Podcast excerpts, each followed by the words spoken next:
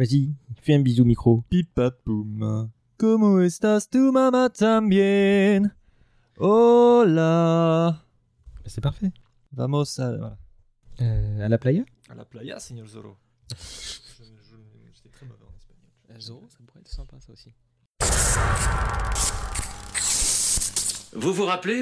Quand vous étiez enfant, Votre émission de télé préférée Vous vous amusez encore aux jeux vidéo, je parie? J'ai passé l'âge de ces conneries. Je te propose un voyage dans le temps. C'était là dans le temps, c'était un tube. Cela me rappelle un tas de souvenirs. Je suis trop vieux pour ces conneries, moi aussi.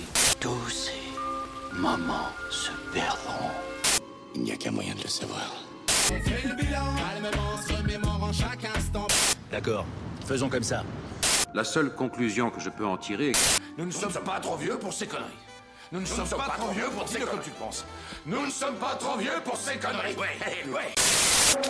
Bonjour ou bonsoir à toutes et à tous, euh, selon l'heure à laquelle vous écoutez ce podcast. Mais avant toute chose, bah, je vous souhaite une très belle année. J'espère que vous avez passé d'excellentes fêtes, euh, que votre ventre n'est ni trop plein ni pas assez, et que la reprise n'est pas trop douloureuse non plus. Pour ce 19e numéro dont n'est pas vieux pour ces conneries, euh, j'ai voulu faire quelque chose d'un peu différent.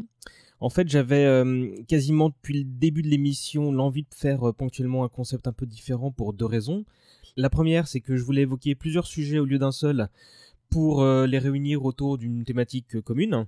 Et l'autre, qui, qui, d'ailleurs est plus importante, c'est que c'est pas moi qui impose un sujet, mais les invités qui proposent le leur. Faut savoir que je, je pense pas qu'on l'ait indiqué par le passé, mais en gros, euh, la méthode de sélection des sujets euh, part d'un Google Doc euh, tout con. C'est-à-dire qu'en, préparant le lancement de ce podcast, j'ai dressé une petite liste de films, de jeux, de séries, euh, etc.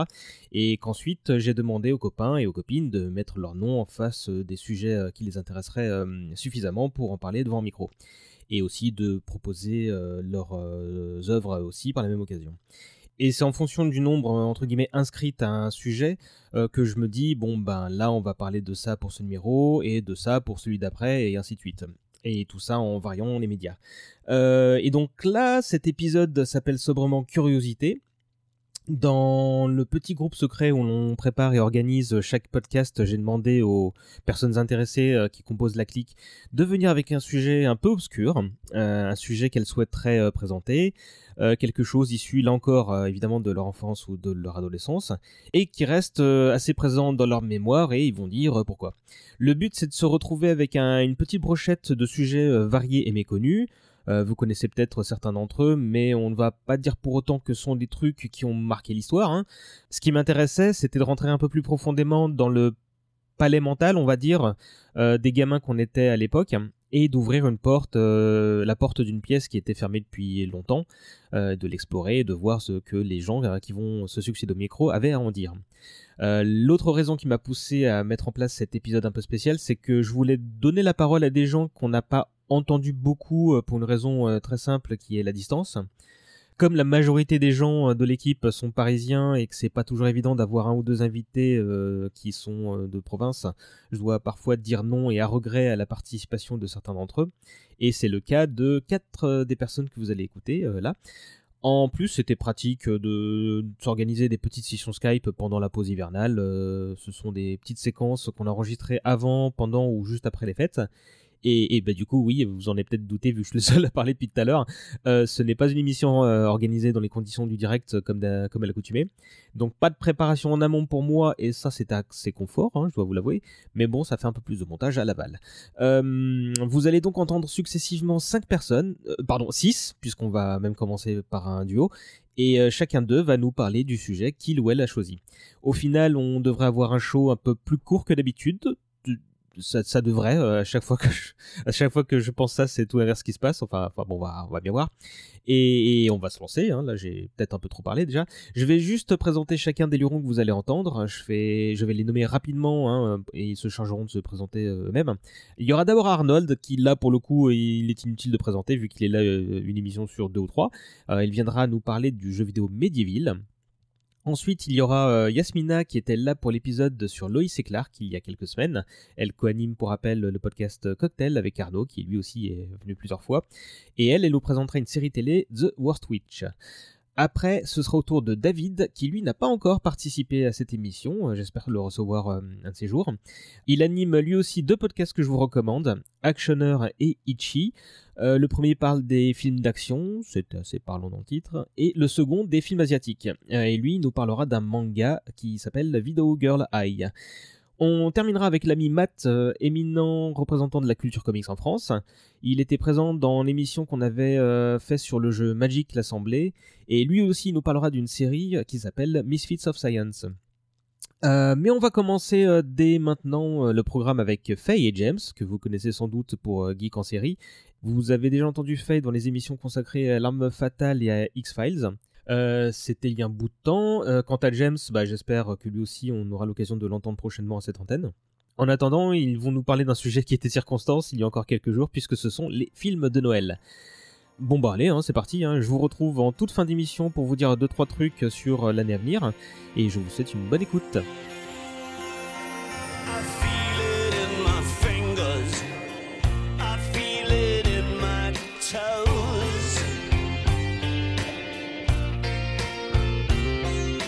Christmas is all around me, and so the feeling grows. It's written in the wind, it's everywhere I go. Et on commence l'émission avec Faye et James. Salut les copains. Salut. Comment vous allez? Ça va, Ça va. On est dans l'ambiance de Noël. Ouais, on, on, on est plein de 4 épices et de, et de cannelle. De quatre épices. Ouais. Je sens ça d'ici. Et euh, bah, cette émission, elle sera diffusée en tout début d'année 2019, euh, mais euh, là, on est euh, juste avant Noël, donc c'est aussi pour ça que j'ai voulu commencer avec vous, c'est que votre sujet à vous bah, est en rapport direct avec le Père Noël, le- le- les traîneaux, les cadeaux, tout ça. Totalement, totalement. Ah, totalement, oui. C'est la magie de Noël à l'état pur. Ouais, c'est la meilleure façon de répandre l'esprit de Noël et la magie de Noël euh, à la télévision. Et c'est pour Et ça. de bien rire. Et c'est pour ça qu'on l'étend un petit peu au début 2019. Et pourquoi Alors, alors, qu'on remette un petit peu le, le- le contexte, je vous ai demandé de choisir un sujet euh, euh, que, que vous vouliez évoquer euh, de votre enfance. Et vous, naturellement, euh, vous avez voulu parler des téléfilms de Noël. Oui, Oui. parce que c'est euh, c'est quelque chose qui nous fait euh, bien bien rire et je trouve que c'est de plus en plus présent euh, à la télé. Hein. Bah ouais. Là, si, si, t'allumes la, si t'allumes la, télé, il y en a un sur télé, TF1. il y en a un sur TF1, sur TMC, sur, enfin, ils sont, ils sont partout. Ils, ils ont répondu leur, euh, C'est ça. Et c'est souvent des téléfilms américains qu'on a avec euh, bah, souvent aussi des acteurs de série. Donc euh, ça permet de revoir des visages connus de la télé. Et euh, c'est souvent des histoires qui vont tourner euh, autour de l'amour. euh, autour ah oui, de- les, bons sentiments de Noël. Euh, comment trouver l'amour à Noël, comment se reconnecter avec sa famille à Noël. voilà, on a les, comment récupérer l'esprit de Noël alors que tu l'as perdu. les contes de fées aussi. On a des, par exemple, je me rappelle d'un téléfilm qui reprend un peu Cendrillon où on a une fille, la pauvre, elle veut racheter l'entreprise de son oncle Ah oui, il est génial. qui est traiteur et euh, elle s'incruste à une soirée euh, masquée et elle tombe amoureuse du client et le client essaie de la retrouver. Enfin, Mais si vous aimez les trucs un peu redondants avec des, des codes et des règles qui reviennent souvent et des euh, bah, c'est vraiment l'esprit conte de fées avec euh, mm, tu, tu lis un conte de fées tu les as un peu tous lus Là, et là c'est un peu la même chose dans, dans ce que vient de présenter euh, Faye là à l'instant avec la, la, la nana qui revient chez elle là, c'est c'est tout le temps Ouais. comme ça. C'est souvent elle est en froid avec une partie de sa famille où elle voulait pas revenir ça. chez elle et elle se rend compte qu'en fait que, que maintenant qu'elle a mûri, ce, dé- ce décor est tellement plus appréciable et qu'elle s'y sent en fait chez elle ce qu'elle voulait pas s'avouer ce genre de ce genre de choses. C'est effectivement là maintenant que tu le dis, euh, j'ai dû voir ça d'un œil ou de deux euh, parfois ouais, mais euh, un nombre incalculable de fois à cette période quoi.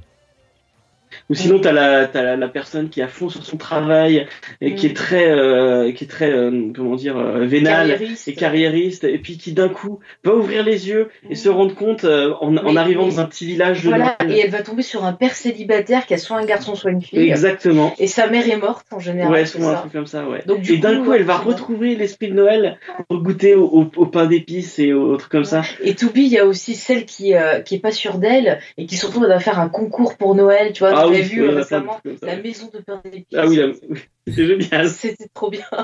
Ouais, et réconciliation avec a- l'histoire familiale et tout ça, ouais. C'est ça. Et puis il y a le grand classique, le Père Noël qui se marie, la fille du Père Noël qui se marie, le fils du Père Noël qui découvre qu'il est le fils du Père Noël, il doit se marier et devenir le Père Noël. Enfin, il y a tous les grands classiques. Hein.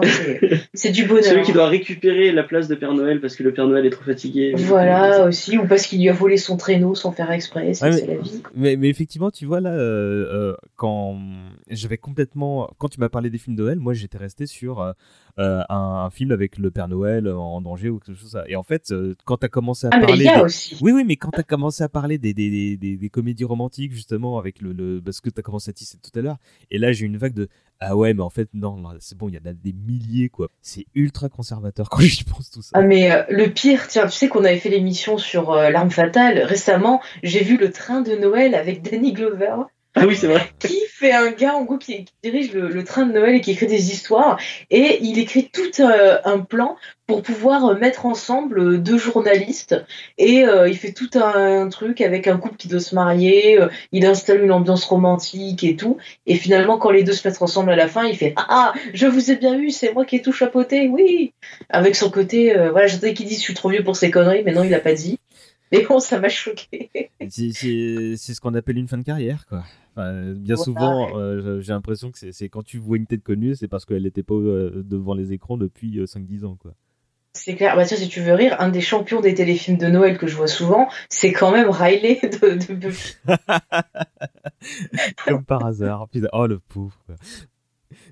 Ah non, mais c'est Mais tous les gens qui ont fait, qui ont fait des, des séries CW, enfin, euh, Ouais. tout, tout. Bah, la fille des frères Scott. Ouais, euh, un beau, le bon gros casting des frères Scott que vous retrouvez un peu dans, dans tout ce genre de téléfilm à la con. euh. Hum. Ah, une qui, qui fait beaucoup de téléfilms aussi, c'est celle qui faisait la petite gamine dans La Vie à 5, la série avec Matthew Fox, qui était aussi dans Perdu dans l'espace. Ouais, Ah oui. ouais, ouais, je me souviens. Voilà, elle, alors elle, elle en fait pas mal. Vous pouvez même en retrouver sur Netflix avec elle. Enfin, c'est Mais- c'est que. Mais maintenant, maintenant Netflix passe des- le truc de Kurt Russell là. euh, Ouais, Ah, mais ça, c'est un film. J'allais le ouais, dire. ça fait un, c'est un film de Noël, mais, Mais ça reste trop dans l'esprit, euh, c'est dans Le l'esprit téléfilm de Noël, non monde. Mais vous l'avez vu ça du coup?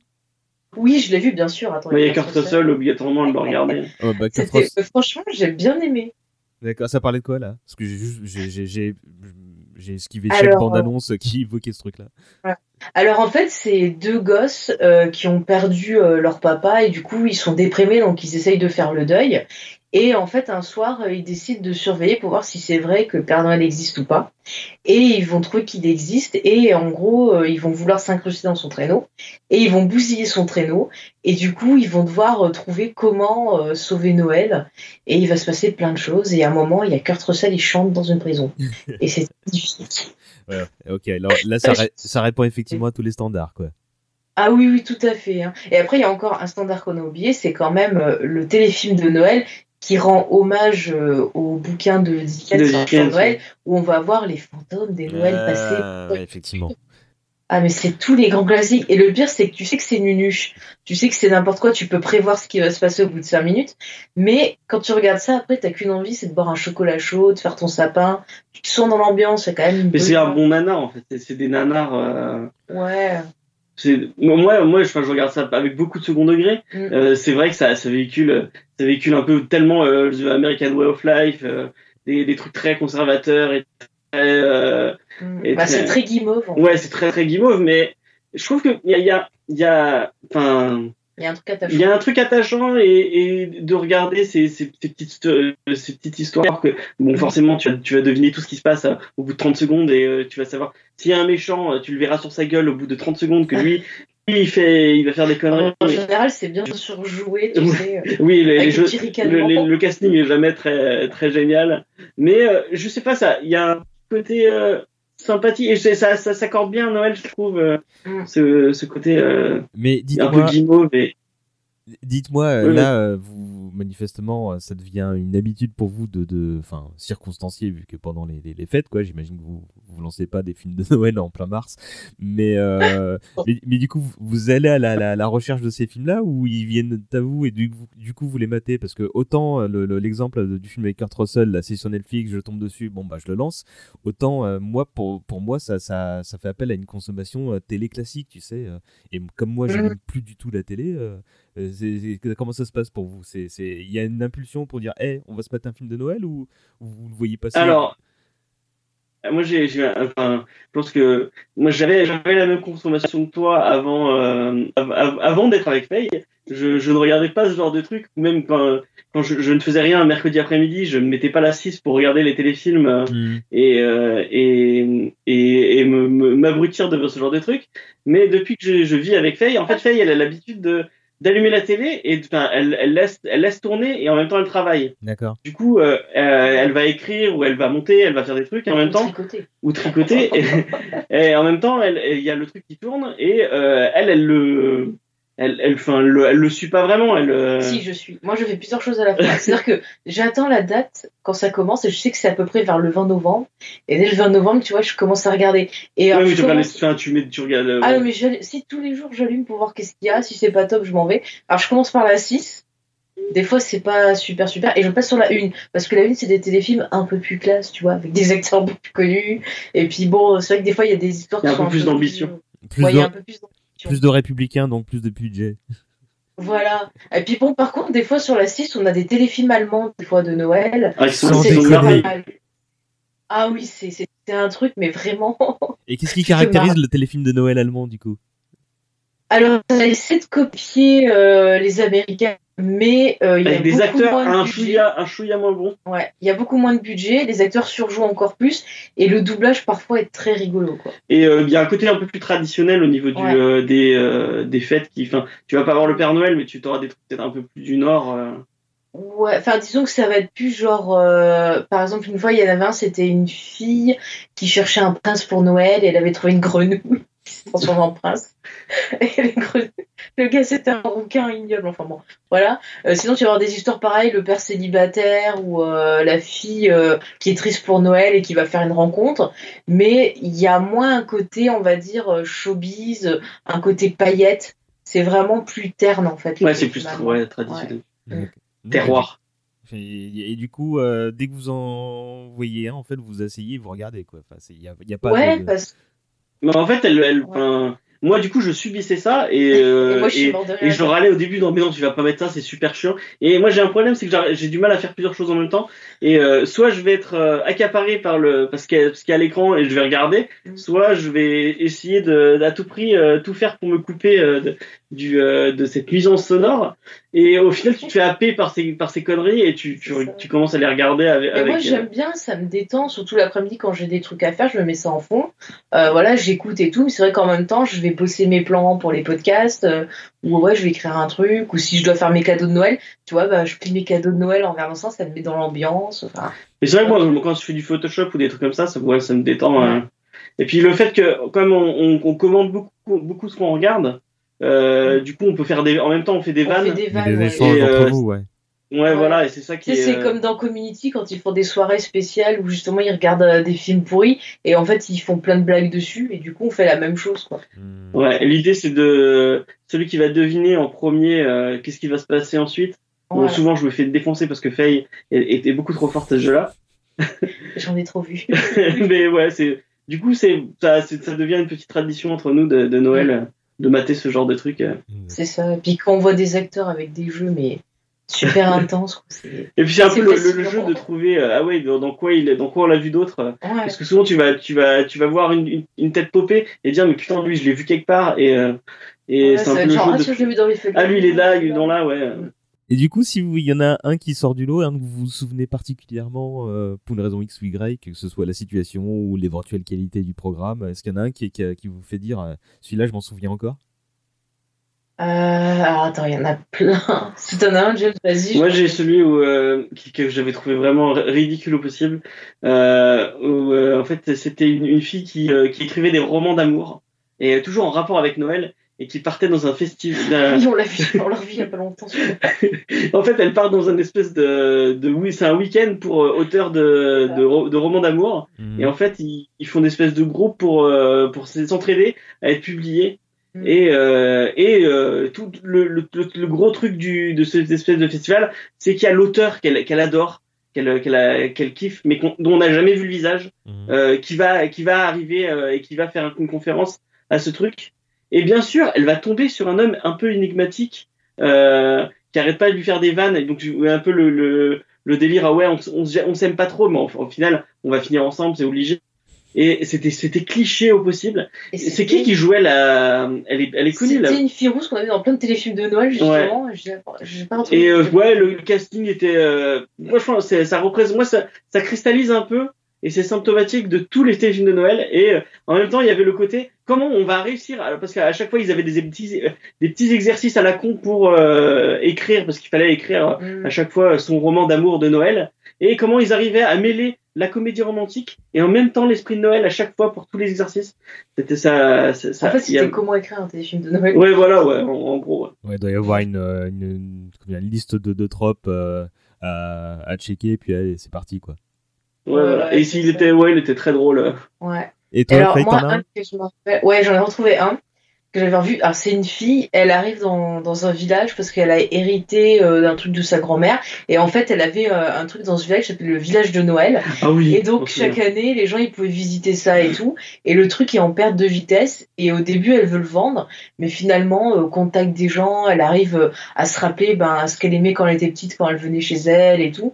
Et elle, se, elle retape tout le village de Noël. Elle aide les commerçants et tout ça.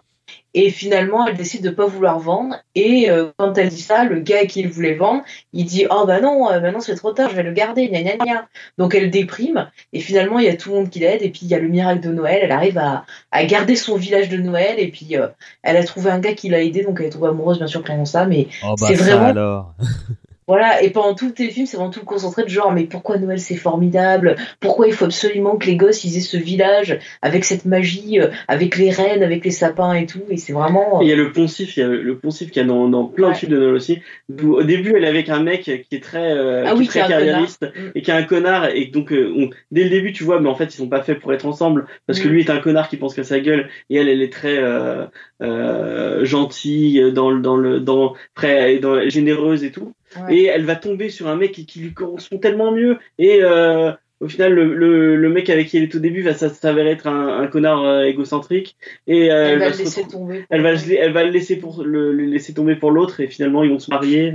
Ah, ils vont se marier à Noël en plus. Euh, Ouais, ouais. Ah oui, ça j'adore. Ça fait genre deux jours qu'ils se rencontrent, mais c'est pas grave, on se marie direct à Noël, quoi. C'est, euh, Ça, c'est la magie, mais. euh, ouais, C'est tellement puissant comme amour que c'est forcé que, que ça va durer, que ça va bien se passer. C'est clair. Il y a aussi, on a oublié de citer les amnésiques de Noël. Ah oui. Il y a beaucoup de téléfilms avec des amnésiques de Noël. et donc, bien sûr, il tombe amoureux d'une fille qui s'occupe d'eux. Et à la fin, il dit Oh, mais est-ce qu'il m'aime parce qu'il est amnésique Ou est-ce que s'il a entre sa mémoire, il va m'aimer quand même? Et bien sûr, ils finissent ensemble. C'est c'est beau. Euh, Généralement, on ne on montre pas euh, la deuxième partie du, du téléfilm où six mois plus tard, ils décident de divorcer parce qu'ils se rendent compte que ça marche pas. Ouais, J'aimerais bien voir la suite. C'est genre pour Halloween, ils sont trop tuants. Mais voilà, je suis sûr qu'il y aura un public pour ça en plus. Mais le pire, c'est que des fois, t'as les gosses dans ces téléfilms. Souvent, je dis à James, mais eux, c'est des futurs serial killers, quoi. Ah, Parce oui. qu'ils ont des têtes et des sourires, mais c'est les- des fois, c'est limite creepy, quoi. Enfin, ça, te- ça fait peur, quoi. Mais c'est là qu'ils font, Ah, leur, euh, c'est là qu'ils font leur casting, hein, je pense. euh, C'est le vivier Ah, pour, les, ouais. pro- pour les directeurs de casting. Je pense, je pense. James, ça se trouve, il y a peut-être le Joker, il a participé à un téléfilm de Noël. L'origine story. Euh, ok, euh, écoute, je pense qu'on a bien lancé le, le, le, le programme un peu spécial de ce numéro avec vous. Je vous remercie. Euh, vous avez peut-être quelque Bah, chose à merci rajouter à toi. Euh, bah, c'est très bien les téléfilms de Noël, il faut regarder. Ouais, regardez TMC euh, le, Ouais. le lundi après-midi, vous tomberez sur des trucs merveilleux. Surtout s'il y a celui avec Riley où il fait un militaire qui doit partir pour Noël euh, Ah à la guerre, mais que finalement il, il revient parce que c'est le miracle de Noël. Voilà. Et le pauvre, il a même pas droit à son, nom d'acteur, enfin son vrai Non, nom. c'est il- Riley. C'est Riley jusqu'au bout, d'accord. Ouais, je suis, je suis navré pour lui, mais bon, en même temps, hein, voilà, c'est comme ça. Euh, bah, vous voulez peut-être rappeler euh, vos nombreuses activités, où est-ce qu'on vous retrouve?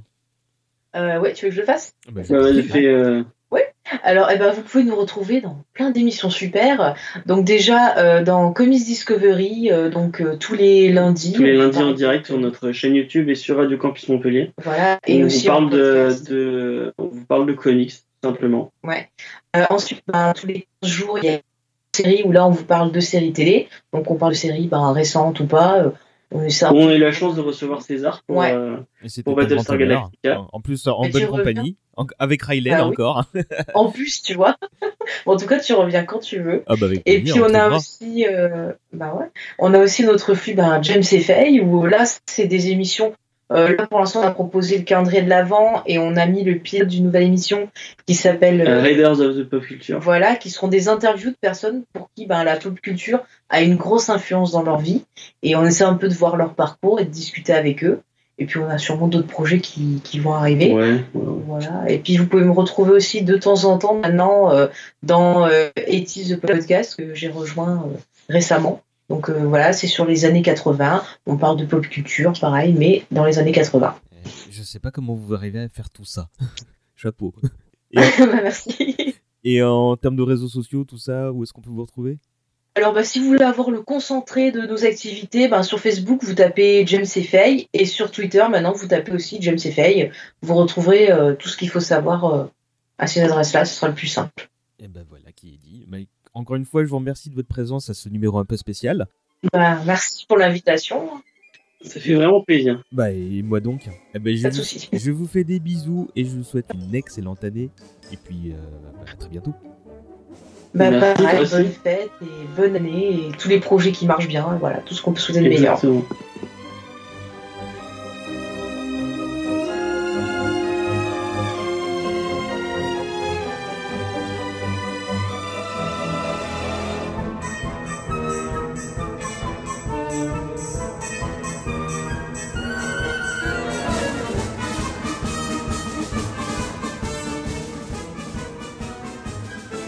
Bonjour Arnold.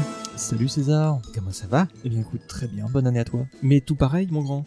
Et toi, bah, c'était l'un des seuls de cet épisode un peu spécial à être venu face à moi. euh, puis, bon, les gens te connaissent un petit peu. oui, oui, puis j'aime bien pas faire comme tout le monde, ça fait chier le populo, j'aime bien. Et pour autant, bah, tu vas quand même te, te- te- te présenter en quelques mots et dire euh, qui tu es, d'où tu viens, ce que tu fais dans la vie. Eh bien, euh, je m'appelle Arnold, je suis, entre autres choses, traducteur littéraire. Je gère la page de la Grande Entrée sur Facebook et YouTube, qui est consacrée au cinéma et à la littérature fantastique, parce que c'est mon dada. Et je suis également chanteur dans des groupes de rock qui font beaucoup de bruit. Voilà.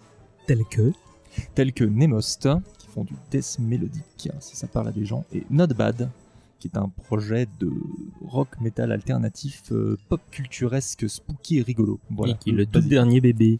Tout dernier bébé, euh, le 9 février, la boule noire avec Dead Bones Bunny. Passez nous voir, bisous. Et c'est toujours bien de répéter un peu les choses parce que pour peu qu'il y ait des gens qui écoutent euh, cet épisode en tout premier, on sait jamais. Bon, c'est un épisode un peu spécial, hein, mais voilà, comme ça les présentations sont faites. Souvent c'est long avec moi en plus.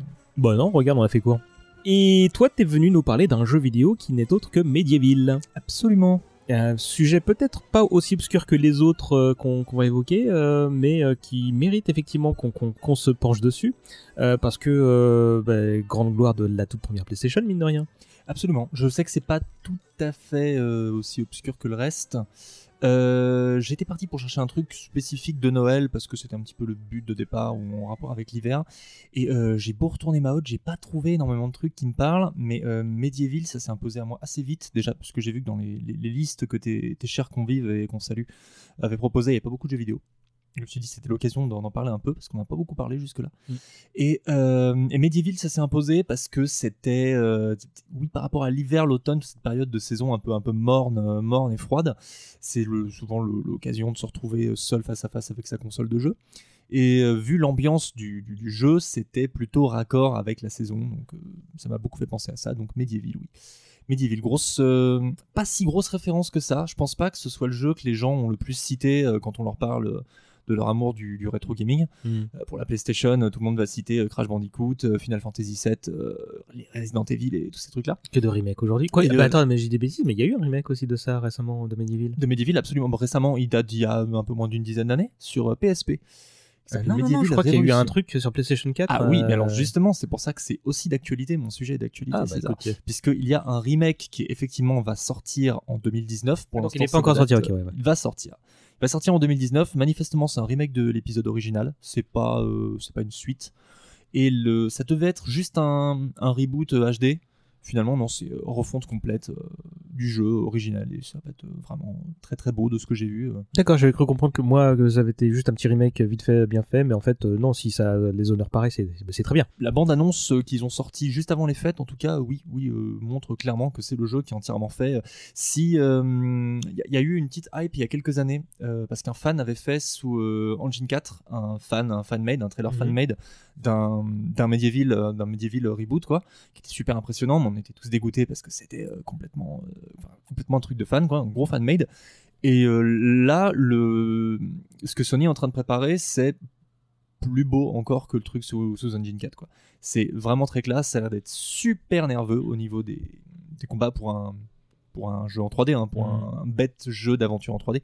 Ça a l'air d'être assez nerveux, euh, très très beau, euh, entièrement mis à jour. Moi j'ai hâte de l'essayer, je pense que c'est un truc que j'attends le plus de 2019 euh, sur ma console. ma Mais console tu, de- tu- tu vois, je, je savais pas que ce, ce truc. Je pensais que c'était un- une petite sortie déjà, sortie déjà passée. Alors, Alors, est-ce que ce sera en jeu physique ou en, uniquement en téléchargement? Pour l'instant, je, je crois pas et je crois que Sony ne savent pas non plus. bon, on verra bien. voir. Et mais du coup, l'original, alors, qu'est-ce que quelle importance il a pour toi? Euh, On va peut-être commencer par dire ce que c'est. présenter euh, parce que c'est vrai qu'il y a peut-être des gens qui savent pas du tout de, de quoi il s'agit. Alors, c'est un jeu d'aventure 3D euh, réalisé pour Sony pour la PlayStation 3. C'est un jeu d'aventure qui. euh, PlayStation 1. Playsta- euh, PlayStation 1, et excuse-moi, j'ai tellement hâte de, de jouer à- sur PlayStation 4 déjà, j'arrive pas. à- c'est un jeu d'aventure où tu incarnes un personnage qui s'appelle Sir Dan Fortesque dans un monde entre la fantaisie et le conte macabre, euh, dans, un, dans un monde qui s'appelle Galomère. Euh, Il y a eu une traduction française qui était dégueulasse donc je- pour le remake, mais je me rappelle plus. Et donc on incarne ce personnage qui a la, la drôle de particularité d'être mort. Il, euh, s'agit d'un squelette qui a été ranimé par un sorcier qui s'appelle Zarok, qui, a essayé de s'emparer de Galomère il y a plusieurs siècles de ça. Et Dan Fortesque l'en a empêché à l'époque avec tout, toute son armée. Zarok revient, il ramène les morts à la vie pour euh, s'emparer de Galomère. Et euh, du coup, ça compte Sir Dan Fortesque parmi les, les- les rangs des morts vivants. Et euh, on se rend compte qu'en fait, Dan Fortesque n'a absolument pas éliminé Zarok à l'époque. C'est une légende complètement usurpée. Parce qu'il est mort avec la première vague d'assaut en se prenant un carreau de flèche dans l'œil. Donc euh, quand Dan commence le jeu, c'est un squelette dans une armure avec un œil en moins et surtout la mâchoire en moins. Ce qui fait que Mm. le personnage en fait ne peut pas parler ou alors c'est que des, des borborigmes. Genre... Donc tout est sous-titré dans le jeu, c'est super drôle. C'est assez limite mais c'est drôle.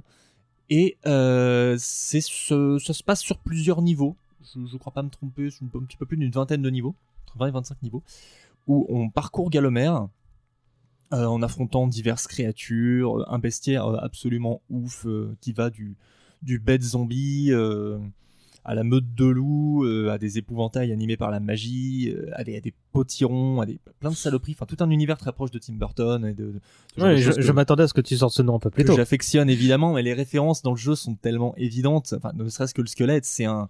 Parce que Dan, Dan Fortes, qui est un, un dérivé de, de Jack Skellington, c'est assez, assez évident. Et, euh, et le jeu m'a marqué pour pas mal d'éléments, notamment pour ses références un peu macabres que j'aime bien, mais toujours un peu l'ambiance Halloween, un peu rigolote. euh, Oui, c'est très cartoony, hein, quand très même, hein. cartoony, mais euh, mais dans le bon sens. C'est pas c'est pas cheap. Euh, la bande originale est magnifique. Là, on est très proche de Danny Elfman aussi, mais elle se dérive sur énormément de supports euh, depuis depuis 10 ans pour le premier rem- premier remake qui est sorti sur PSP qui s'appelait Medieval Resurrection. Mhm. Euh, C'est celui que j'avais fait, moi. Toute la toute la bande originale est refaite par l'orchestre philharmonique de Prague, ce qui est quand même pas dégueulasse. Et le rendu fait. est juste. euh, moi, j'attends qu'une chose, c'est de le voir vraiment définitivement en live un jour ce truc-là, peut-être que pour le remake en 2019. Mais euh, mais voilà, il y a énormément de choses dans ce jeu qui m'ont beaucoup marqué. c'est un peu lugubre, c'est un peu marrant, c'est très fun à jouer. C'est pas toujours facile. Je sais pas si on l'a dit, mais c'est un, un hack and slash en gros. C'est un hack and slash avec des petites phases de plateforme, parce que tu un squelette, tu peux pas nager. Ça, c'est un des, des- des- des trucs les plus chiants du jeu. Tu, tu tombes, squelette tu- tu en armure en plus, donc autant dire c'est foutu pour lui. Ça me fait beaucoup penser à. Il n'y a, pas du tout le même type de gameplay que dans, dans ce jeu-là, mais ça me fait pas mal penser à Ghost, Ghost and Ghouls et Ghost and Goblin. Ah ouais. Le, le- dans cette ambiance un peu justement tu le dis, ouais. un peu un peu macabre tout. Je pense que c'est une des influences des mecs. Oui, et, et très moyenâgeuse, très. très euh, moyenâgeuse, très fantasy, euh, tout ça. Et il y a toujours une petite touche d'humour dans, dans le truc, en plus du côté cartoony, il y a toujours une petite touche d'humour un peu décalée. Pas systématiquement, et c'est sûr, ça se voit surtout dans, le- dans le remake, où ils ont poussé le truc très très loin, avec euh, énormément de références euh, méta, euh, des, petites, euh, des petits, petits anachronismes, euh, ils sont vraiment allés à fond là-dessus. J'aime bien le remake, mais je préfère largement l'original et sa suite, puisque deux ans, trois ans après l'original de, de la PlayStation qui est sorti en 98, si je me gourre pas, en 2000, il y a eu un Medieval 2. C'est ça, j'ai la fiche Wikipédia sous les yeux, c'est ça. Bravo non, mais tu vois, Cet homme est tellement préparé. Et qui se passe dans la Londres victorienne, donc avec tous les. Et c'est avec le même personnage? Avec le même personnage. Donc il y a un, un personnage. J'ai pas beaucoup joué au 2, je, je l'aime beaucoup, mais ça fait longtemps que j'ai pas joué. Où il y a un personnage de Lord très proche de. Alistair Crowley et ces, ces Mhm. personnages un peu, un peu sinistres euh, qui faisaient de l'ésotérisme euh, à cette époque-là, qui trouvent le grimoire de Zarok, après qu'il ait été vaincu à la fin du premier, et qui décide de, de se servir de, de- de tous ses sorts. Et met un peu la merde dans Londres euh, au 19e siècle. quoi. Et, Ah euh, donc en fait, le premier Medieval se passe dans notre monde en fait. euh, Alors c'est assez marrant parce qu'effectivement, il n'y a pas de. d'informations géographiques. Il n'y a pas d'informations géographiques galomère. Le, le, un, un pur royaume de fantasy. c'est- Il n'y a pas vraiment de référence à, à quelque chose qui vivrait dans, dans notre monde à nous. Mais dans le, le, le 2, effectivement, on est en pleine Londres victorienne, Ouais. dans un monde beaucoup plus palpable et proche du nôtre, qui reste cartoony, qui a été traité vraiment sous l'angle de la blague, mais où on est beaucoup plus proche d'un truc. D'ailleurs, le, pour rester sur le côté réaliste, euh, Dan Fortes qui arrive à parler dans le deuxième. Il a, il a toujours pas de mâchoire, mais on comprend un petit peu plus ce qu'il dit. D'accord. C'est l'habitude au bout d'un moment. Ouais, je me rappelle plus le nom de, de ce comédien qui fait ce- sa voix d'ailleurs, mais c'est le, le mec qui fait la voix de Kevin Costner d'ailleurs. Qui, qui. Il a dû beaucoup s'amuser. Euh, et qui est très chouette, qui a un petit jeu un peu sous-estimé, le deuxième, il est un peu plus euh, obscur entre guillemets que le premier, mais il, il a ses petites phases euh, avec ses références à la famille Adams, à Jack l'Éventreur, énormément de trucs qui Maintenant que t'as dit la voix de Kevin Costner, il faut que je la retrouve aussi parce que je la vois très bien et il, il a fait un putain de boulot sur Soul River. C'était le même. Soul River, oui, il faisait la ouais. voix de Raziel. Bah, Ouais. C'est la même, même époque. Alors, euh, Medieval, euh, Legacy of Kane, euh, ça fait partie des jeux que j'ai préférés de cette, euh, de cette, cette période avec tout ce côté fantasy très dark. Et, euh, Legacy de- of Kane, ça mériterait un épisode complet. ça, Oh, clair. bah, d'ailleurs, je te l'avais proposé. Ouais, finalement, ouais. dit que Medieval, ce serait peut-être un petit peu plus obscur, mais oui, oui je, je reviens pour Legacy of Kane. Et c'est c'est ce que je t'ai dit. euh, on fera signe, carrément un gros épisode pour parler bah, des- Surtout le des premier. deux. Ah, moi j'aime bien Soul River. Mais bon, passons. Medieval, donc, euh, et en quoi c'était un- impactant pour toi, pour le, le, le, le, jeune toi de l'époque? Pour le jeune moi de l'époque, Dé- bah, Déjà l'imagerie burtonienne? Déjà l'imagerie burtonienne, un peu euh, l'imagerie héritée de la fantaisie, euh, de la fantaisie euh, de, de, de bande dessinée que je, je lisais à l'époque. J'étais déjà un gros bédévore. À l'époque, j'étais méga fan des trucs comme euh, les Chroniques de la Lune Noire, euh, Percevan. euh, la- Je suis venu à la bande dessinée de fantasy avant Tolkien, donc c'était important pour moi. Donc le côté euh, bulle, euh, personnage un peu déforme et tout ça, donc j'aimais bien. Et oui, tout le côté macabre qui allait avec, euh, l'humour, le système de jeu qui est assez accessible.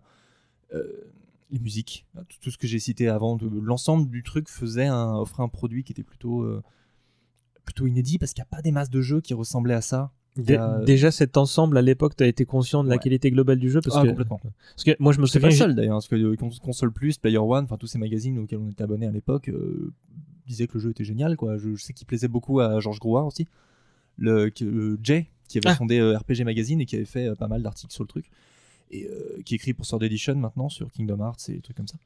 Et, euh, et il kiffait le jeu, et euh, en l'occurrence, c'était un des seuls mecs qui avait consacré des, des- des- des articles complets au jeu, mais, mais tout le monde était d'accord sur le fait que c'était un super jeu d'aventure, euh, très jouable, très sympa. Et, euh, le seul truc qui pouvait y ressembler un petit peu à l'époque, c'était euh, Spyro le Dragon. Qui, qui a un, Ah, c'est marrant, j'aurais pas cité ça. Je suis passé un peu à côté. Ma- maintenant tu mais- dis, je vois le truc, mais, euh, pas, forcément dans l'univers exploré, bon, il y a le côté fantasy un peu cartoon et tout, mais plutôt dans le justement dans le culte qui- qu'il a développé. Il y a énormément de gens qui reviennent encore me parler aujourd'hui de Spyro le Dragon. Moi, je suis passé à côté, mais euh, c'est aussi un, jeu qui a connu son remake très récent. C'est, euh, j'appellerais ça du, du culte moyen. Je Mm. sais pas si c'est un terme très logique, mais Non, mais dans les deux cas, ouais, effectivement, on a. Enfin, déjà, moi, pour replacer le contexte, il faut vous dire que la PlayStation 1, c'était pas la, la, la, la montagne de, de, de jeux euh, auxquels on a le droit actuellement euh, sur, sur le marché. euh, et euh, donc, tu avais vraiment un ou deux gros jeux euh, par mois à l'époque, tu vois, qui faisaient vraiment la une du, du, de, nos, bah, de la presse de papier qu'on qu'on lisait à l'époque, les, les, les consoles plus, les Player One, tu les as cités. Et euh, celui-là, il, il- tu. Bah, J'ai pas l'impression qu'il a été au premier plan mais euh, que euh, pour l'époque il était quand même visible et apprécié pour pour les qualités que tu as, citées. Moi je sais que je l'ai comme je disais tout à l'heure, j'ai surtout joué à la version PSP euh, quand quand j'ai craqué ma PSP comme tout le monde. Mais mais sur la, la P- PS1, je sais que moi je venais d'en avoir une peu de temps avant bah pour FF7 euh, et c'est je l'ai je l'ai vu passer et je dis non bah il y a, y a plus important et, je pense que, que plein de gens ont fait la même la- le même constat, c'est qu'il y avait euh, quand, quand tu achètes une console, tu as forcément beaucoup de jeux à se faire dessus, et que celui-là peut facilement être un, un oublié euh, dans cette situation-là. quoi. Ouais, c'est vrai, c'est vrai, c'est vrai, c'est pas faux.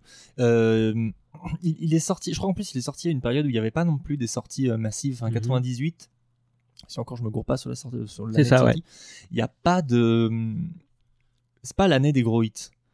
Final Fantasy euh, 7, qui était le gros hit, datait De d'un l'année an avant. ouais. Il y avait- je, crois que Resident Evil 2 est sorti la même année. Je peut-être. Oui, parce que là, ils font le 98, remake. Là, je pense que c'est pour les 20 ans. Donc, si ça se trouve. ouais, c'est pour les euh, 20 ans. Donc, euh, 30 bah, Euh, 20 ans, 20 ans, 20 ans. 20 ouais, ne vieillit pas tout de suite, on n'y est pas encore. Et euh, oui, et oui, il y a Resident Evil, mais Resident Evil 2 est sorti après, je crois. Euh, donc grosse année pour ce genre d'univers un petit peu euh, horrifique. Euh, et c'est deux jeux que j'ai encore d'ailleurs dans leur version d'origine. Et je me surprends à attendre impatiemment les deux remakes alors que je suis potentiellement plutôt contre le principe de remake. Il me qu'on en avait parlé sur, euh, pour Final Fantasy VII. Notamment, ouais. Et je, je- qui tarde encore à venir d'ailleurs. Donc euh, c'est peut-être qu'il y a des projets qui sont plus. euh, comme quoi, c'est peut-être plus facile de refaire un jeu pas complètement culte et de lui offrir une nouvelle vie plutôt que d'essayer de s'évertuer à refaire des, des, des toiles de maître. Qui Ouais, et là pour le coup, il y a peut-être besoin. il y a peut-être des gens qui, qui justement dont j'avais euh, enfin qui connaissaient vaguement à l'époque sans y avoir s'y être testé qui pourront peut-être euh, découvrir et surtout bah, une nouvelle génération de, de joueurs quoi. Absolument. Mais euh, et, et du coup, tu as sorti ce jeu-là euh, assez rapidement après qu'on qu'on a évoqué euh, Legacy of Kain. C'est- un truc que, auquel tu repenses régulièrement. Medieval ou Legacy of Kain euh, Medieval. Tous les jours. Comme l'idée. Vraiment Oui, oui, oui, j'y repense assez souvent. Ouais, ouais, carrément, ça revient. Euh, c'est- avec des, des- des gens comme toi et moi, c'est difficile de pas reparler de la nostalgie de, de- de nos vieilles années de, de consoles vidéo, de, télévision et de tout ce qui nous a fait kiffer. Et moi, c'est un jeu qui revient assez souvent. C'est pas celui qui euh, euh, qui réveille le plus d'enthousiasme quand j'en parle auprès des gens, pas plus qu'un Resident Evil ou quoi qu'est-ce. Mais au moins, c'est un jeu sur lequel on va pas me reprendre en me disant euh, c'est fou ce que ça vieillit. Tu sais, Mm. Enfin, je, je suis assez hermétique aux trucs qui vieillissent. Je n'ai pas encore joué euh, Final Fantasy VII en l'état. Euh, mais oui, oui, j'y reviens très souvent. Et les musiques sont souvent sur ma playlist. Je reviens très souvent à la musique, mais il faut écouter cette BO, elle est magnifique. Elle me fait beaucoup penser à ce qui s'est fait sur Dark Crystal et des trucs comme ça. Enfin, une très très belle, très très belle bande originale. Donc oui, c'est quelque chose qui m'accompagne assez souvent, euh, un peu partout. Et je m'attendais vraiment pas à ce qu'il y ait un remake annoncé aussi vite, parce que c'est une, c'est, c'est- c'est une, c'est une galère depuis des années, les, les mecs qui espéraient un, Mm. un remake du, du truc, parce qu'il a été promis, repoussé. Sony a plusieurs fois euh, prétendu qu'ils en avaient rien à foutre, que c'était pas une licence d'importance, donc eux-mêmes l'ont dit. Finalement, ça revient. Donc euh, oui, je pense qu'on n'a pas fini euh, d'en entendre parler. Moi, j'ai pas fini d'emmerder le monde avec cette, euh, cette saga de jeu, et je- j'espère que c'est si un nouveau public le redécouvre et lui accorde la chance euh, qu'il mérite, peut-être qu'il y aura des suites, d'autres d'autres adaptations, un univers étendu, qui sait. J'aimerais beaucoup en tout cas. Je pense que c'est un, une des sagas les plus mal exploitées de, de, de l'histoire du jeu vidéo. Il y avait possibilité de faire plein de trucs autour de ce truc-là. Euh, c'est comme l'Odyssée d'Abe, ça a implosé en vol. Je sais pas ce qui Mhm. s'est passé. Il y a peut-être quelque chose qui, qui s'est pas fait. Puis... Toute une génération perdue. Ah Mais ouais, bah voilà. écoute, on va voir ce qu'il en est dans, dans les prochains temps. hein, cela dit, Oui. si ça sort en 2019. hein, Ah oui. Donc, euh, bah, écoute, je te remercie. Voilà, c'est passé comme une lettre à la poste. Mais oui, voilà. Donc euh, n'hésitez pas à jouer à ce jeu. Si vous pouvez le choper sur PlayStation Store, je pense qu'il existe. Il y a des chances. En attendant que le remake se fasse. Puis allez voir le, allez voir les trailers. Vous allez probablement avoir des, des belles surprises. C'est un jeu, euh, c'est un jeu pour l'hiver. Un peu, un, un peu froid, mais euh, mais un peu sympa, un peu cocon. Un jeu cocon. J'appellerais ça comme ça. Jeu cocon. Allez, Voilà, c'est parti. Ça va rester. Euh, bah, je te remercie, Arnold. Merci à toi, César. Et puis, on se revoit bientôt euh, bah, ce micro. Et... Tu m'appelles, je, je sais, je sais où la porte. Et je crois que c'est le 9 février, c'est ça, la- 9 le prochain concert. Voilà, le prochain concert, le premier concert de Not Bad, un groupe de spooky metal avec beaucoup de d'animation sur scène, un vrai spectacle vivant avec euh, nos amis de Dead Bones Bunny. Euh, Viens-y, euh, ça va être cool. Et Voilà. c'est à la boule noire. à la boule noire le 9 février. Et ben écoute, merci, moi j'y serai. Et puis bah, je, bah, gros bisous et à la prochaine. À la prochaine. Ciao. Ciao.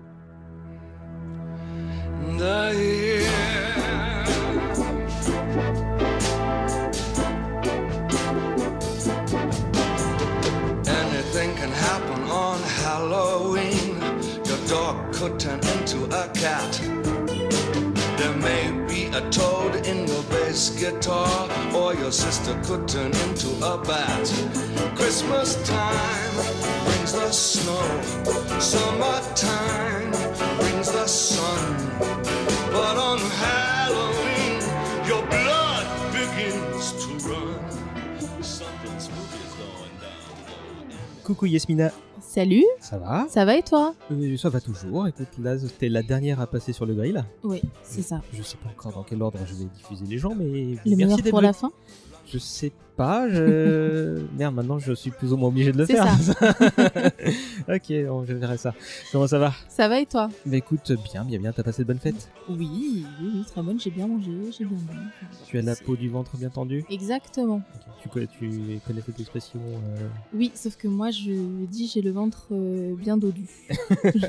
Mm, Ok, c'est le remix 2000, C'est ça. euh, 2019, très bien. Euh, toi, t'es venu avec un sujet euh, un peu transmédia, on va dire. c'est ça, exactement. Alors, assez, assez riche parce que je vais parler de euh, The Worst Witch, euh, donc la, la pire sorcière, on va dire en traduisant, qui en VF était Amandine Malabule, donc absolument rien à voir, et euh, en fait qui, que j'ai découvert très très jeune, vraiment, via des VHS, et c'était un téléfilm qui date de 86, les années 80, donc c'était bien avant que je naisse en Mhm. plus. Et, euh, et en fait, je me suis rendu compte que euh, J.K. Rowling avait tout piqué à The Worst Witch. Enfin, pas tout, parce que euh, il y a aussi Le Seigneur des Anneaux, hein, où elle a bien pioché. J'aime beaucoup Harry Potter, mais bon, faut admettre certaines, certaines choses. Euh, donc, c'est l'adaptation d'une œuvre qui euh, est Jill Murphy, si je ne dis pas de bêtises. que je ne connaissais pas. Je connaissais pas les œuvres écrites, seulement le- le- les différentes adaptations. Et euh, ouais, bah, c'est ma Madeleine de Proust à moi. Euh, Et dans quelles conditions t'as as découvert ça? Tu disais en VHS tout à l'heure euh? Oui, en cassette, euh, en cassette vidéo, je crois que c'était enregistré par mes grandes sœurs qui sont voilà, plus âgées que moi. Donc moi, je regardais ça avec elles. Mhm.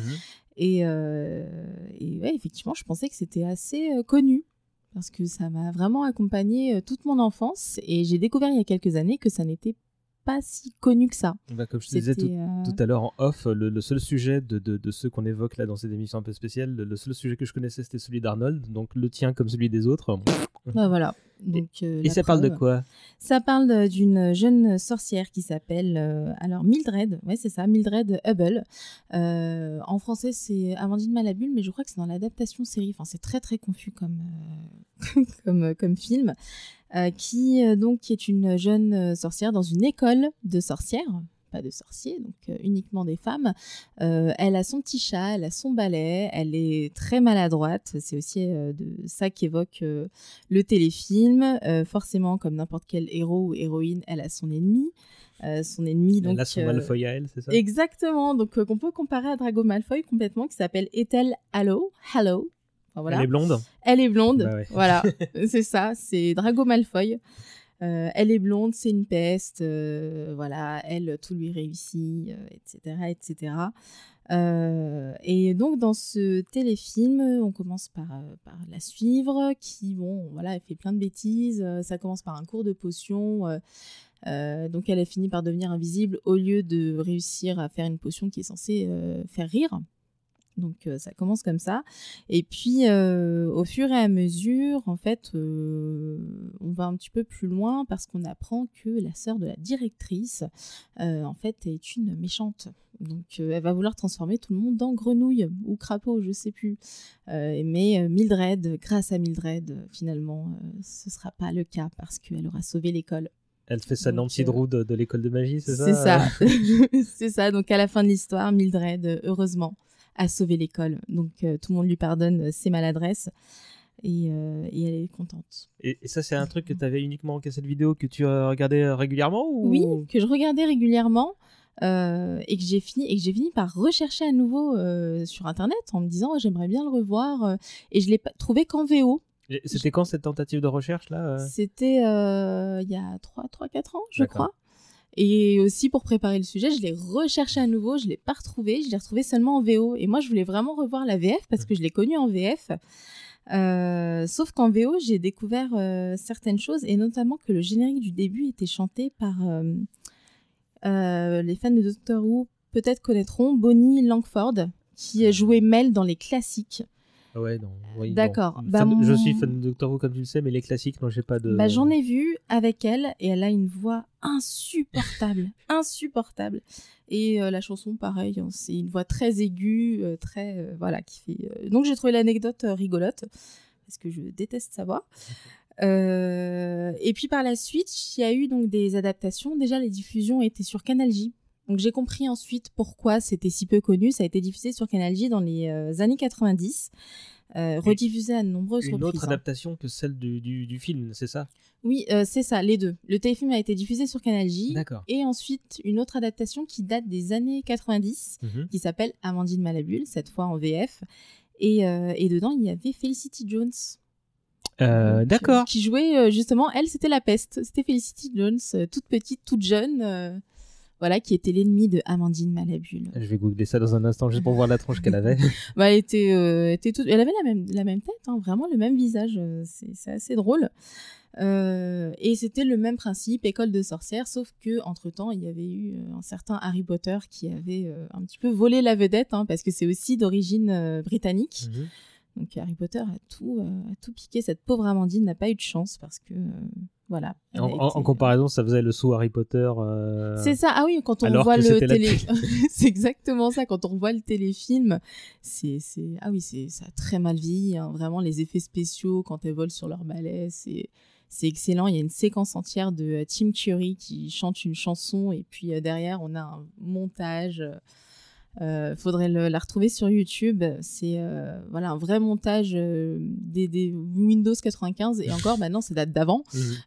Donc c'est très très très ancien, mais c'est rigolo. voilà, c'est rigolo à regarder. Moi, quand je, je suis retombée sur des extraits, je suis je suis redevenue une gamine quoi. Moi, j'ai trouvé ça très super rigolo. C'est marrant parce que tu, tu cites Tim Curry qui d'emblée bah, peut euh, quand tu cites son nom tu peux supposer que c'est un, un point fort et en fait bon bah ça, ça Bah, pas sauver le film Ça sauve pas le si film. tu le regardes aujourd'hui euh, non, non, ça sauve pas le film, mais à mon avis, ils ont dû se dire Oh super, on va avoir euh, Tim Curry, euh, Rocky Horror Picture Show, euh, ça, ça reste décalé, c'est super. C'est décalé, Mhm. effectivement, mais bon, ça sauve pas. euh, Ouais, il, a, il a pas fait que des merveilles hein, non plus hein, non, mais, non, non, non, il a pas fait que, que des belles choses, mais bon, ça reste, ça reste rigolo à voir. C'est un peu, ça...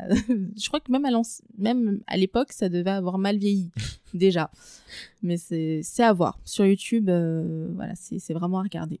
Et t'as regardé les autres euh, adaptations? Parce qu'en plus, là, je crois, il y, y a celle de la BBC dont, dans les années 90 dont tu parlais il y a un instant. Oui, ça Euh, je l'ai vu. Bah, je l'avais, je regardais à l'époque. J'avais Canal J. Ah, donc t'as vraiment enchaîné, d'avoir le- Canal J. t'as enchaîné les deux, donc t'as, t'as- pour toi c'était la suite logique. C'est non, c'était à quelques années, euh, quelques années de différence, hein, parce que c'était euh, fin années 90. Mais mais je savais pas que c'était la même chose. J'ai découvert après coup que c'était la même euh, la même histoire, la même adaptation. J'étais pas du tout au courant. Je me suis juste dit bon bah c'est la mode des sorciers et des sorcières dans des écoles avec des balais et euh, des chats. Et j'ai pas du tout cherché euh, cherché plus loin. Donc c'est assez drôle euh, de voir qu'il y a eu autant d'adaptations. Ouais, parce que apparemment la dernière en date est sur Netflix. Je l'ai jamais oui, vu passer. j'ai pas encore osé. Je sais pas si je vais si je vais pouvoir tenir parce que c'est c'est vraiment pour les enfants. C'est Mm. c'est très très très enfantin. C'est c'est très classique comme histoire. Enfin voilà, à un moment l'ennemi de euh, Mildred euh, se transforme en cochon, donc ça fait rire tout le monde, un peu comme Dragon Malfoy qui est transformé en fouine euh, dans Harry Potter. Donc il y a quand même beaucoup de parallèles à, à faire. Mais c'est non, ça reste pour les enfants, ça peut éventuellement se regarder. Mais il y a Harry Potter, donc. Ouais, après pour les tout petits, peut-être Oui, que. peut-être. Si, si on veut niquer la règle qui consiste à donner un écran avant 3 ans, mais il y a peut-être C'est matière à, à les mettre devant. Mais euh, et les bouquins, t'as jeté un œil ou pas du tout? Pas du tout, pas du tout. Non. Je sais même pas s'ils sont diffusés en France, je regarderai. Il me semble que j'ai, enfin j'ai lu quelque part que c'était sorti en France, mais assez tard, Mhm. assez tard dans la fin des années 80 ou début années 90, très très tard. Mais j'arrive, je crois que ça a été traduit par Amandine Malabule également, les bouquins. Euh, mais non, je les ai pas, je les ai pas lus. Ouais, Qu'est-ce qui te plaisait, toi, dans ce, ce, ce programme? Bah, la magie.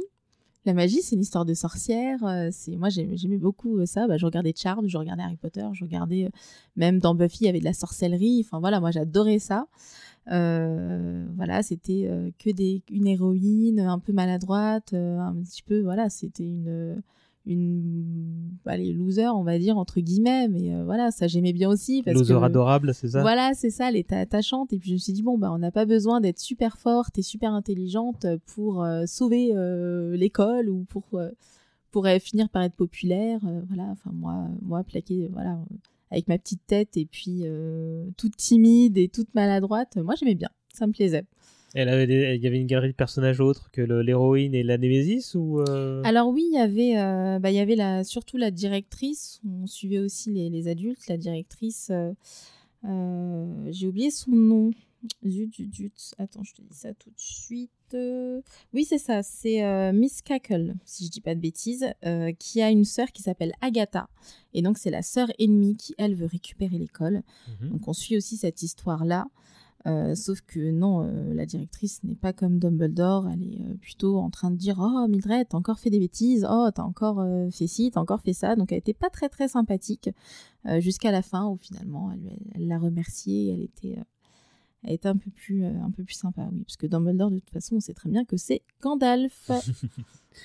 Je regarde la fiche Wikipédia, j'arrive pas à mettre la main sur, euh, sur la série de bouquins. Il y a effectivement euh, apparemment au moins euh, quatre adaptations du truc. Mhm. Euh, alors, non, non, non, si, attends. Alors, il n'y avait pas de fiche française pour la série de bouquins qui a bien, Non, qui a bien été hein. diffusée.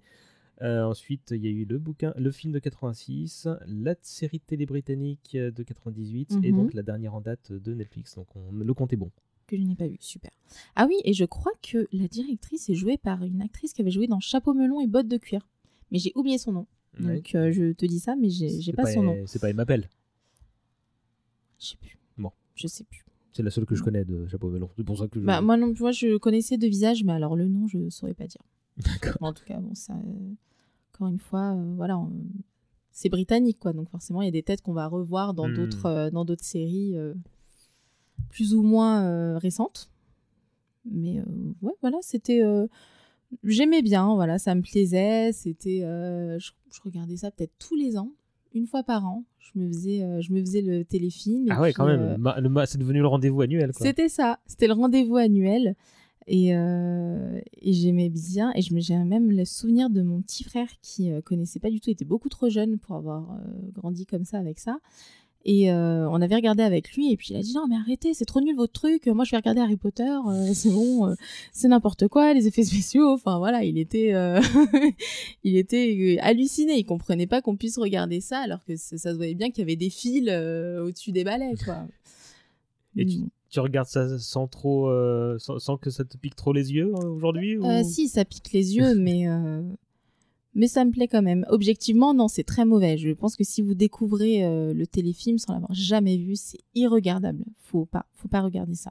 Seulement la séquence avec Tim Curry. Bah, Mais, euh, ça va peut-être servir d'ailleurs de transition musicale. Je vais regarder ça et puis bah, merci pour le conseil euh, musical. Tu, bah, merci pour d'être venu au micro. Eh ben de rien, c'est avec plaisir. Euh, bah, de toute façon, on te retrouve euh, très prochainement pour un sujet qu'on verra, on verra quoi, je sais pas. oui, on verra, on verra quoi. Je ne sais pas encore. Tu veux peut-être dire euh, où est-ce qu'on te retrouve, qui, qui, qui, quoi tu fais, avec qui, quoi, comment. euh, Alors, bah, on peut me retrouver, j'espère, un jour sur euh, Cocktail. Voilà, le podcast que je présente euh, avec euh, Arnaud, mais euh, on attend toujours de- d'enregistrer le numéro 4 euh, qui n'est pas encore enregistré, donc peut-être qu'un jour ça se fera. Une on thématique pour celui-là ou pas? Euh, La thématique, on, bah, on voulait parler euh, manger. J'avais oublié. Mais c'était aussi à l'occasion des fêtes, donc euh, est-ce qu'on va quand même parler manger? Peut-être. Euh, Bah, je pense que, que l'après-fête euh, continue de- de- d'indiquer la, la bonne direction C'est vrai. C'est vrai. Après, avec un bon citrate de bétaïne sous, sous le coude pour, ça, pour se exactement. remettre. Exactement, mais euh, non, non, mais ça va, ça va se faire, j'espère. Le seul problème, c'est que ça risque de redonner, euh, redonner faim. C'est ça, bah, on espère en tout cas. C'est, on va tout faire pour. En même temps, vu la profession d'Arnaud, c'est c'est- c'est- c'est- c'est un peu l'histoire de ta vie. C'est ça, c'est ouais, toujours faim, toujours faim. Il suffit qu'on parle fromage et c'est bon, j'ai envie de, j'ai envie de manger. Je te montre pas ce que j'ai dans le frigo alors. Ah non, D'accord. Euh, et sur Twitter, c'est This is Mina, si je me rappelle bien. This is Mina, ouais, sur Twitter également où euh, bah, je suis pas très très, je suis active, mais on va dire que je dis pas grand chose d'intéressant. Mais si vous voulez me suivre, c'est bien aussi. Mais oui, pas de tu fais des, des, euh, jeux de mots marrants et des, et tu, tu fais une bonne utilisation de l'image euh, d'actualité. C'est ça. Merci beaucoup. Merci à toi César. À la prochaine. À la prochaine.「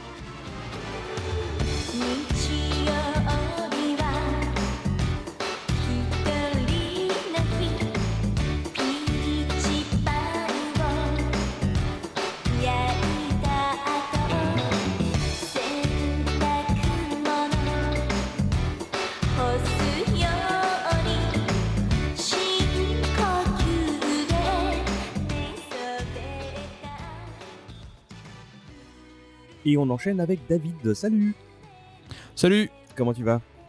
Bah ça va, ça va très bien. C'est c'est débile parce qu'on parle depuis une heure et on fait comme si on se salue pour la première fois, mais bon, c'est- l'habitude. Euh, bah, tu veux peut-être. euh, Toi, on t'a pas eu encore euh, dans Pas trop vieux, donc c'est ta première intervention. Donc je vais te laisser te présenter en quelques mots. Ok, bah voilà, euh, je suis David, je fais quelques podcasts. Je fais notamment Actioner et un autre qui s'appelle Ichi, qui est Actioner, donc euh, c'est dans le titre déjà, c'est sur les films d'action et d'aventure. Et bon, pour le moment il n'y a qu'un seul numéro et pour le moment il est en hiatus, mais euh, ça, parle du cinéma asiatique, des, des séries et aussi de l'animation. Voilà. Et bon, on peut préciser que tu as fait Actioner notamment avec euh, Thibaut, qui lui est déjà venu une ou deux fois. euh, donc Thibaut Claudel, euh, Constance aussi, qu'on on doit les saluer s'ils écoutent ça. Euh, je recommande, euh, j'ai pas encore écouté Echi, mais je recommande notamment Actioner, euh, notamment le tout premier qu'ils ont fait sur Chain Black, même si après, tu, on en parlait en off tout à l'heure, tu as fait des épisodes euh, plus thématiques que des rétrospectives, mais l'ensemble est vraiment super cool avec des gens intéressants. Et dans le dernier épisode en date, vous pouvez entendre Fabrice, qui est venu également quelques fois. Ça parlait de Gareth Evans. Exactement, et de Timo Tchajanto. Qui, là, je connaissais euh, sans connaître son nom, mais du coup, euh, ça m'a permis de, de réviser pas mal de choses. Et euh, du coup, bah, je te remercie d'être d'être là euh, par micro interposé. Et toi, tu voulais me parler d'un manga. Exactement, je voulais parler de Video Girl Eye. Alors, Alors- quand tu as lancé l'idée du sujet, beau- je me suis creusé la tête pour savoir de quoi j'allais parler. Alors j'ai pensé à Jackie Chan, j'ai pensé aussi à, à des mangas, notamment ceux de Tsukasa Ojo. Et euh, Ça aurait été tu voulais de- parler de- à la fois de quelque chose. euh, Tsukasa Ojo avec ce qui se passe bientôt au cinéma. Exactement. Mais euh, je me suis rabattu en fin de compte sur Video Girl Eye pour deux raisons. Déjà parce que c'est un manga qui m'a marqué lorsque j'étais enfant. Il est sorti quand même en 94, je crois. Je regarde sur le livre. Euh, 90 Exactement. en sortie euh, japonaise, mais euh, 94. 94 pour l'édition française, donc chez Tomcam. Et euh, ça raconte l'histoire d'un garçon qui est éperdument amoureux d'une fille. On est dans une romance et euh, qui euh, a du mal à, avouer ses sentiments. C'est un garçon de 16 ans et étrangement, ou pas étrangement à vrai dire, ça résonnait avec, ma propre, avec mon propre parcours d'adolescent qui se formait et du rapport à l'autre. T'a- T'avais quel âge quand t'as découvert ça du coup? Euh, je crois que j'avais à peu près le même âge. Ouais, donc euh, j'imagine que la, la, Ah, la j'étais le cœur de cible. faite, ouais. Et ce qui était intéressant, c'était que euh, donc il y a un élément fantastique qui est représenté par le, le personnage de Ai, euh, qui est donc une fille qui va traverser l'écran de son téléviseur pour le réconforter. Et parce que ce personnage, donc Yota, va avouer ses sentiments, va non, va être dans l'incapacité à avouer ses sentiments à Moemi, la fille qu'il aime en- en secret. Et elle va lui avouer que euh, elle aime le meilleur ami de Yota. Et donc on est vraiment dans le dans le j'allais dire dans le classique même de la romance. Le triangle. Et euh, exactement, on est dans le triangle amoureux. Sauf que euh, le personnage de Yota, plutôt que de de- d'être triste pour lui, il va être triste pour Moimi. Et donc il va tomber sur un dans, dans une errance où euh, un peu après le fait qu'elle est euh, que Moemi ait avoué qu'elle est amoureux de Takashi, le meilleur ami de Yota, il va tomber sur un vidéoclub qui est ouvert qu'aux gens qui ont le cœur pur. Alors bon, il y a, y a beaucoup euh, de clichés, de, de, de romances, d'ailleurs pour, pour, pour tout public. Parce que c'est un- Ce qui est intéressant, c'est que c'est sorti dans le Shonen Jump, et c'est le même éditeur que, que Dragon Ball. Ça sortait d'ailleurs en même temps que Dragon Ball. Ouais, Et on n'est pas... c'est- pas un shoujo pour autant, quoi. Ah non, non, c'est vraiment pas un shoujo pour autant, mais il y a toute une, euh, toute une catégorie de, de manga qui, a des, qui est ro- romantique, mais qui est à destination des garçons. Comme il y a des mangas de sport, comme il y a des mangas, euh, euh, voilà, il y a le Neketsu euh, que tout le monde connaît, et euh, no- notamment euh, donc il y a les œuvres de Mitsuru Adachi où, qui mêlent à la fois récit sportif et romance. Tu peux donner un exemple parce que là je l'ai pas tête. Euh, Théo la batte de la victoire pour ceux qui avaient à l'époque la cinquième. euh, donc, donc, ça, euh, c'est un personne. J'adore ce- cet auteur. J'aurais d'ailleurs pu en parler, mais et c'est un. Il dessine avec des, des personnages qui sont très caractéristiques, avec des oreilles en forme de anse. Et euh, c'est toujours hyper intelligent, hyper bien construit au niveau des personnages et tout ça. Mm. Mais bon, je vais revenir sur Video Girl et donc, euh, donc il va faire la, il va louer une cassette vidéo avec une fille dessus. Et cette fille, un peu comme Sadako dans The Ring, elle va traverser l'écran et elle est là pour le réconforter. Voilà, elle a de meilleures intentions, elle, quand même. Oui, c'est ça, elle a de meilleures intentions. Et elle va, elle va être là pour l'aider à, euh, à bah, voilà, le réconforter et à aller de l'avant. Sauf que au début, du, au, début, au début du manga, on se rend compte qu'il a fait tomber son magnétoscope. Et donc, euh, il va. Le magnétoscope est cassé et donc ça va altérer la personnalité de Ai. Elle va. Elle était le symbole, elle était d'une certaine manière un archétype de féminin avec des gros seins et ainsi de suite. Sa poitrine va se réduire, elle va devenir un peu garçon manqué. On nous place, euh, et quand j'étais adolescent c'était vrai, et je pense qu'aujourd'hui encore, quand tu es adulte, tu es placé face à des idéaux féminins qui sont, euh, qui sont martelés, et, euh, et la réalité, évidemment, les personnes sont beaucoup plus différentes, elles sont, elles sont moins photoshopées que... que euh, les images que dont on, euh, dont on nous euh, rabat perpétuellement les yeux. Et donc pour moi c'était aussi ça, c'est-à-dire que ça ça ça m'a j'allais dire ça m'a aidé dans ma construction du rapport à l'autre, mais je pense que ça correspondait en tout cas à peut-être euh, le besoin de diversité de d'ouverture à l'autre Mm. C'est- et, et de casser peut-être des idées préconçues en m'en présentant d'autres. C'est marrant parce que la manière dont tu le présentes, des- ça me paraît beaucoup plus intelligent que, l'image que j'en avais moi.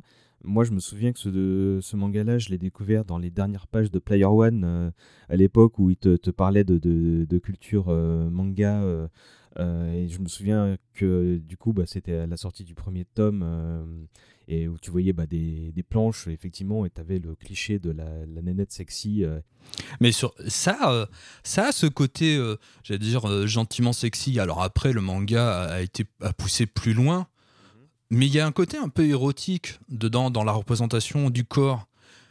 Mais déjà, donc, ça, ça correspond aussi à. Ça aborde d'une certaine manière par rapport à notre culture où il y a un espèce de tabou sur le. C'est soit euh, euh, tout caché, soit tout montrer. Et là, c'est pas du tout le cas. C'est-à-dire que, oui, le personnage, tu vois, on va le voir parfois euh, nu.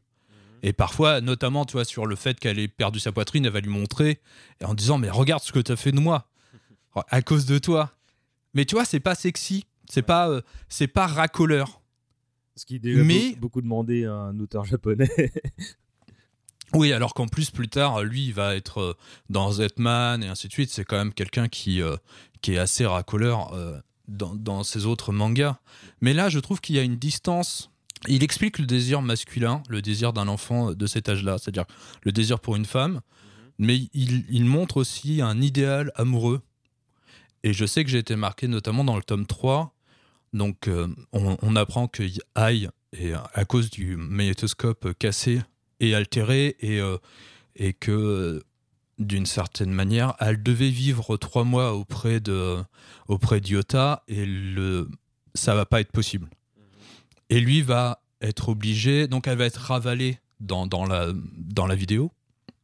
Elle va retourner dans son monde virtuel et lui va traverser l'écran pour aller la chercher. Parce qu'il va se rendre compte qu'il finit par tomber amoureux de cette fille. Parce que elle lui sert de béquille, elle va le pousser à, à avouer son amour et, et à, à grandir au-delà de, de ses propres peurs, au-delà de ses propres freins, de, de sa timidité. Elle va le pousser à, avouer son amour pour Meimi, mais lui, il va se rendre compte que petit à petit, euh, il va tomber amoureux d'elle et elle aussi va se rendre compte qu'elle tombe amoureuse d'Iota. Et dans le troisième volume, il va se rendre dans ce monde virtuel alors qu'elle elle, est- déjà de retour. Et il y a un escalier Et les sept escaliers, donc le monde virtuel, est à l'image de ce qu'il se fait de l'amour. Et cet escalier est en verre. C'est-à-dire que c'est à la fois solide et fragile. Et il va monter ses, marches en, en s'égratignant les pieds, en, ayant de- des éclats de, de verre dans les pieds. Et c'est on est proche de vraiment de- du Niketsu de- dans, dans un Seiya, c'est-à-dire le fait de, de dépasser ses propres, euh, ses propres angoisses et d'aller de l'avant.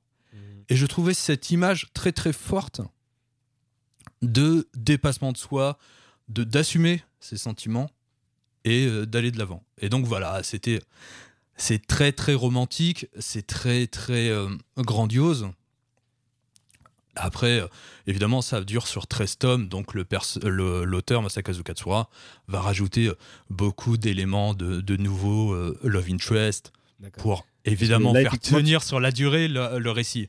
Mais est-ce que le, le- cette période du tome 3-4, là où il se passe ce que tu décrivais, c'est déjà le climax ou est-ce que ça, ça quand même, euh, la suite est quand même. euh, Ah non, mais la suite, la suite est, est aussi géniale parce que euh, il va y avoir évidemment mille rebondissements euh, sur euh, euh, est-ce qu'il peut assumer son amour vis-à-vis de Ai Est-ce que c'est vraiment ce qu'il souhaite? Est-ce que elle, elle est toujours, c'est une personne qui est fragile dans son, de par sa nature? Et comment elle va devenir humaine, c'est-à-dire comment, comment parce que donc elle a une durée limitée de trois mois. Donc qu'est-ce que qu'est-ce qu'il va falloir faire pour que euh, cet amour qui est en train de naître entre ces deux personnages euh, devienne une réalité et s'installe durablement dans le voilà dans la réalité, dans le concret. Après, Masakazu Katsura a écrit euh, une autre histoire, une autre romance un peu plus tard qui s'appelle Is, Ouais, qui est sans aussi. doute celle qui est sans doute celle que je préfère par rapport à, à Video Girl Eye. Mais Video Girl Eye, pour moi, c'est important dans mon parcours de lecteur de manga parce que à l'époque, le manga, il faut s'imaginer qu'on est au tout, tout, tout début.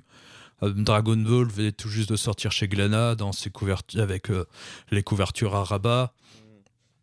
Le manga n'était pas encore en train de prendre, n'était pas encore un phénomène culturel comme il le sera euh, avec, je pense, le point de bascule, c'est vraiment l'arrivée de Tom Cam, Mhm. qui était, alors Tom Cam, pour savoir, c'était d'abord un, un magasin euh, de produits d'import, je crois, euh, japonais, euh, ça, basé ouais. sur Paris. Et, euh, Il y en avait même deux, trois et boutiques un peu qui s'est lancé dans voilà il s'est lancé dans l'édition et Video Girl Eye c'est son premier son premier sa première publication et ce qui est intéressant c'est que les couvertures à rabat la surcouverture telle qu'elle existe aujourd'hui dans tous les mangas et telle qu'elle est euh, présente déjà dans les mangas japonais n'existait pas avant que Tom Cam décide de faire des mangas le plus proche euh, en termes de fabrication des mangas japonais. Et, et, et Katsura, tu l'avais découvert avant euh, en dessin animé parce qu'il y avait Wingman qui était passé. euh, Exactement, mais euh, tu vois, j'avais pas fait le rapprochement au préalable. C'est après, en commençant à chercher, en me jetant d'une certaine manière dans cette culture que je découvrais et qui s'offrait à moi, que euh, j'ai fait le rapprochement entre l'auteur de Video Girl Eye et le dessin animé Wingman. Mhm. Mais en plus, le Masakazu Katsura commence à, à développer un nouveau style qui va faire école d'ailleurs, qui où le dessin devient de plus en plus beau. Dans Wingman, c'était encore très stylisé, euh, très euh, c'est-à-dire cartoony. Ouais, Là, beaucoup- il y a enfin, vraiment- il suffit de voir les deux dessins pour voir que c'est plus simple, Wingman, ouais. Ouais. Et euh, donc c'était difficile déjà quand tu euh, quand tu connaissais pas trop, on n'avait pas encore internet, c'est-à-dire que tu pouvais pas non plus faire le rapprochement entre tel auteur que tu es en train de lire là et tel dessin animé que tu avais vu cinq ans auparavant. Après moi donc moi pour moi c'est culte et c'est euh, ouais non moi ça m'a ouvert vraiment toute une culture. C'est pour ça que c'est ce manga est super important. C'est pas mon préféré de Masakazu Katsura, c'est pas mon préféré, j'allais dire, de tous les mangas. Tom Kam a fait des, mangas tellement cool. euh. Et ce qui était intéressant avec cet éditeur, c'est qu'il proposait aussi euh, un autre type de manga. Euh, Akira, c'est vraiment particulier dans la culture et c'est un sommet. Mais je pense que l'arrivée de Tom Cam, c'était de montrer que dans, euh, dans le Shonen Jump, il y avait, euh, il y avait Ranma, il y avait euh, un Dragon Ball, il y avait ce que tu voyais. Et eux, ils amenaient quelque chose d'autre. Ils amenaient euh, de la romance, ils ont amené des, des livres de Loubar, euh, façon euh, euh, Rookie de Masano- Masanori Morita, qui, est un- que j'adore, c'est vraiment l'un de mes mangas préférés. Et, euh, et puis, ça va me former, d'une certaine manière, le lectorat à découvrir le manga dans le sens de lecture euh, original, le japonais, avec ses jaquettes. Et je pense que au jour d'aujourd'hui, ce qui se fait chez Kana, ce qui se fait chez Kiyun, je pense qu'aujourd'hui Kiyun c'est le c'est le successeur de ce que faisait Tom Cam. Et eux, ils ont vraiment ouais voilà proposé euh, euh, tout un de montrer l'échantillon de ce qui se faisait au Japon quand nous on en était resté qu'à bah, ce que nous proposait Dorothée avec euh, avec ses dessins animés. Ouais, on, avait que, on avait que la surface, quoi. Et, euh, et, et pour revenir au manga, là, du coup, c'est quelque chose que tu relis régulièrement ou, euh, ou tu. ou tu- Non, ça faisait longtemps, ça faisait très très longtemps que je les, je les avais pas relus. Là, d'ailleurs, je les ai relus un tout petit peu avant de commencer le podcast pour me remettre dans l'ambiance. Et je sais pas si aujourd'hui je le reproposerai à quelqu'un. Je... Pour moi, c'est euh, c'est quelque chose qui m'a marqué dans ma lecture, dans mon parcours d'adolescent, de fin d'adolescent, parce que ça résonnait avec mon, mon propre, euh, mes propres questionnements, mes propres, euh, mon propre rapport à l'autre. Donc c'est- quelque chose de très fort et je lis avec euh, et je, je lis à, à travers ce prisme-là. Est-ce que je le proposerais Par exemple, j'ai une fille qui arrive sur les âges Ouais. et euh, bon, elle, elle, y- elle y est pas encore, mais en tout cas, elle se dirige vers là. Euh, Est-ce que je lui proposerais au jour d'aujourd'hui Je sais pas. Je j'en sais rien encore. Parce que je relise pour avoir ce pour pour lui dire oui ou non. Mais Effecti- euh, Effectivement, j'imagine que toi, c'était la bonne œuvre culturelle au bon moment, euh, donc en pleine adolescence. Euh, Ouais. au- Au-delà de ça, et je parle même pas de, de- du fait que toi, t'étais un garçon et elle une fille, mais je me dis, euh, est-ce que le, le contexte, tu vois, euh, la vidéocassette, est-ce que c'est euh, est-ce que c'est ce que c'est que ta gamine, tu vois, des trucs comme ça, est-ce est-ce que c'était pas daté dans le temps? C'est vraiment une question, je- j'ai pas la réponse, c'est un vrai questionnement, parce que moi, je l'ai pas lu ce, ce manga, j'ai vu que quelques planches. Ah ben de toute façon oui, il y a un petit côté désuet évidemment. Euh, un vidéoclub euh, euh, pour elle c'est Netflix, c'est évident. Ce que je veux dire, c'est plus c'est plus un, un- un lieu où on va louer ses cassettes, ça n'existe plus. Et dommage d'un autre côté. Mais comme euh, comme Ring, euh, est-ce que c'est encore visible cette mythologie autour d'une cassette, d'une malédiction et d'un d'un monstre qui sort de l'écran, est-ce que c'est encore percutant au jour d'aujourd'hui ou est-ce qu'il faut le moderniser? Peut-être, mais d'un autre côté, c'est aussi désuet et c'est aussi le ramener à une histoire et à un passé qui n'est pas si lointain que ça. Mhm. Et à l'inverse, est-ce que tu, tu penses que, que moi, je peux, ou bah, les gens de notre génération euh, qui, qui ont pu être, euh, avoir un accès au premier manga, etc., peuvent découvrir ça euh, Est-ce que la fibre nostalgique suffit pour, euh, pour se dire, bon, ça c'est cool, je, je me farcis les 13 tomes Pour moi, ça reste un manga de qualité. Je... Après, ils sont difficiles à trouver physiquement. C'est-à-dire que le... il y a pas de. C'est difficile d'avoir du patrimonial dans le manga parce que euh, chaque nouveauté pousse l'autre. Et euh, à part si t'appelles Tezuka et encore. euh, Donc déjà physiquement, faut le trouver sans doute dans les rayons euh, euh, des marchands d'occasion. Après, si on aime la romance, si on aime ce genre de manga, ouais, je trouve que c'est quand même un, manga très agréable. Après, euh, franchement, il faudrait que je le relise pour le mettre, remettre au spectre des idées d'aujourd'hui, savoir si c'est pas, tu vois, par rapport à- au, au rapport euh, à- entre les hommes et les femmes, parce que je sais que les Japonais sont pas toujours très, euh, ils ont encore un peu de, euh, enfin, c'est pas tout à fait le même rapport que nous, donc. euh, Mhm. Je vois ce que tu veux dire. et Alors, euh, mais je trouve que Ai est, euh, est un personnage très fort, Moemi est un personnage très fort. Yota aussi dans sa sensibilité, c'est qu'on est quand même face à un personnage masculin qui est très sensible et empathique par rapport, euh, par rapport aux autres. Donc euh, c'est euh, dans l'idée que moi je me fais sans avoir relu la totalité des mangas, je, je pense que c'est acceptable et que c'est pas tendancieux ouais. par rapport au, au sort des personnages féminins comme on peut le trouver dans d'autres mangas malheureusement. Bah écoute, euh, merci pour cette, euh, cette euh, présentation d'un truc effectivement qui, enfin moi pour ma part effectivement était un peu obscur. Euh, merci aussi pour bah, d'avoir parlé de, de, de, de ton toi de l'époque, de nous avoir immergé dans ton adolescence, de ton intimité. On va peut-être rappeler euh, qu'on te retrouve donc sur Actioner, euh, donc une émission qui est mensuelle en gros, peut-être plus rapide. Oui, c'est ça, c'est une émission mensuelle. Là, on va préparer l'enregistrement du prochain numéro. Peut-être que vous, d'ailleurs, vous l'écouterez avant celui-ci, mais euh, donc ça devrait être un. C'est un numéro un peu particulier. euh, Ça va être un grand quiz. On va revenir un petit peu sur l'année euh, ciné, à la fois dans l'actionneur, et on va aussi ouvrir un petit peu sur le reste pour vraiment revenir sur la totalité. Et ça sera, euh, ouais, ça va être un, un numéro léger avant de reprendre sur le numéro de janvier qui devrait porter sur The Rock, Bah, me semble-t-il. Comme moi, je vais diffuser ce numéro qu'en janvier, il sera déjà disponible pour les gens. ouais. Donc voilà. Bah écoute, je te remercie une nouvelle fois. Euh, tu, on peut te retrouver où tu... sur euh, les réseaux sociaux. Donc j'ai le compte actionneur, donc c'est actionneur underscore pod. Mon compte perso, c'est euh, arrobase euh, David Balsamo, je crois tout attaché. J'écris aussi quelques critiques euh, litées sur euh, Elbakin. Euh, c'est nouveau ça, non? Oui, c'est nouveau. ouais. Ah d'accord. Félicitations.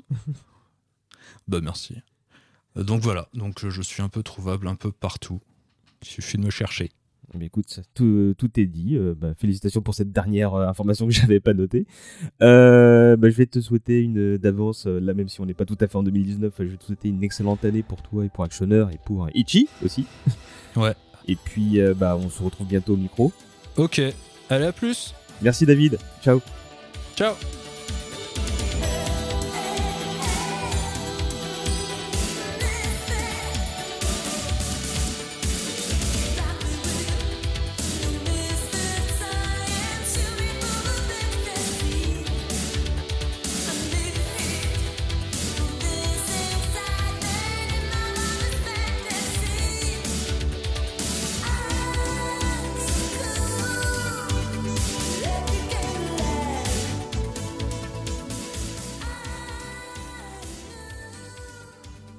Coucou Matt.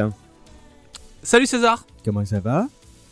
Eh bah écoute, euh, écoute, ça va bien. Je regarde, hein, je voudrais pas te mentir, je, je constate que je suis à peu près entier, donc euh, tout va bien. Eh ben, tu m'envoies ravi. Et avec toi, on va parler d'un truc, peut-être un truc encore plus obscur que tous les autres. Mais en fait, le... tu, tu vas nous en parler mieux, mieux que moi. Ça s'appelle Super Minds en VF et Misfits of Science en VO. J'ai bon? C'est ça, exactement. Et c'est une super série télé Qui n'a pas marché. euh, qui n'a pas marché et qui nous emmène dans une époque révolue qu'on appelle pudiquement le passé, puisque nous voici de retour. euh, L'année de production, c'est 1985 de mémoire. Mhm. Euh, et du coup, c'est une super série, mais avant la série, il faut que je vous parle du contexte.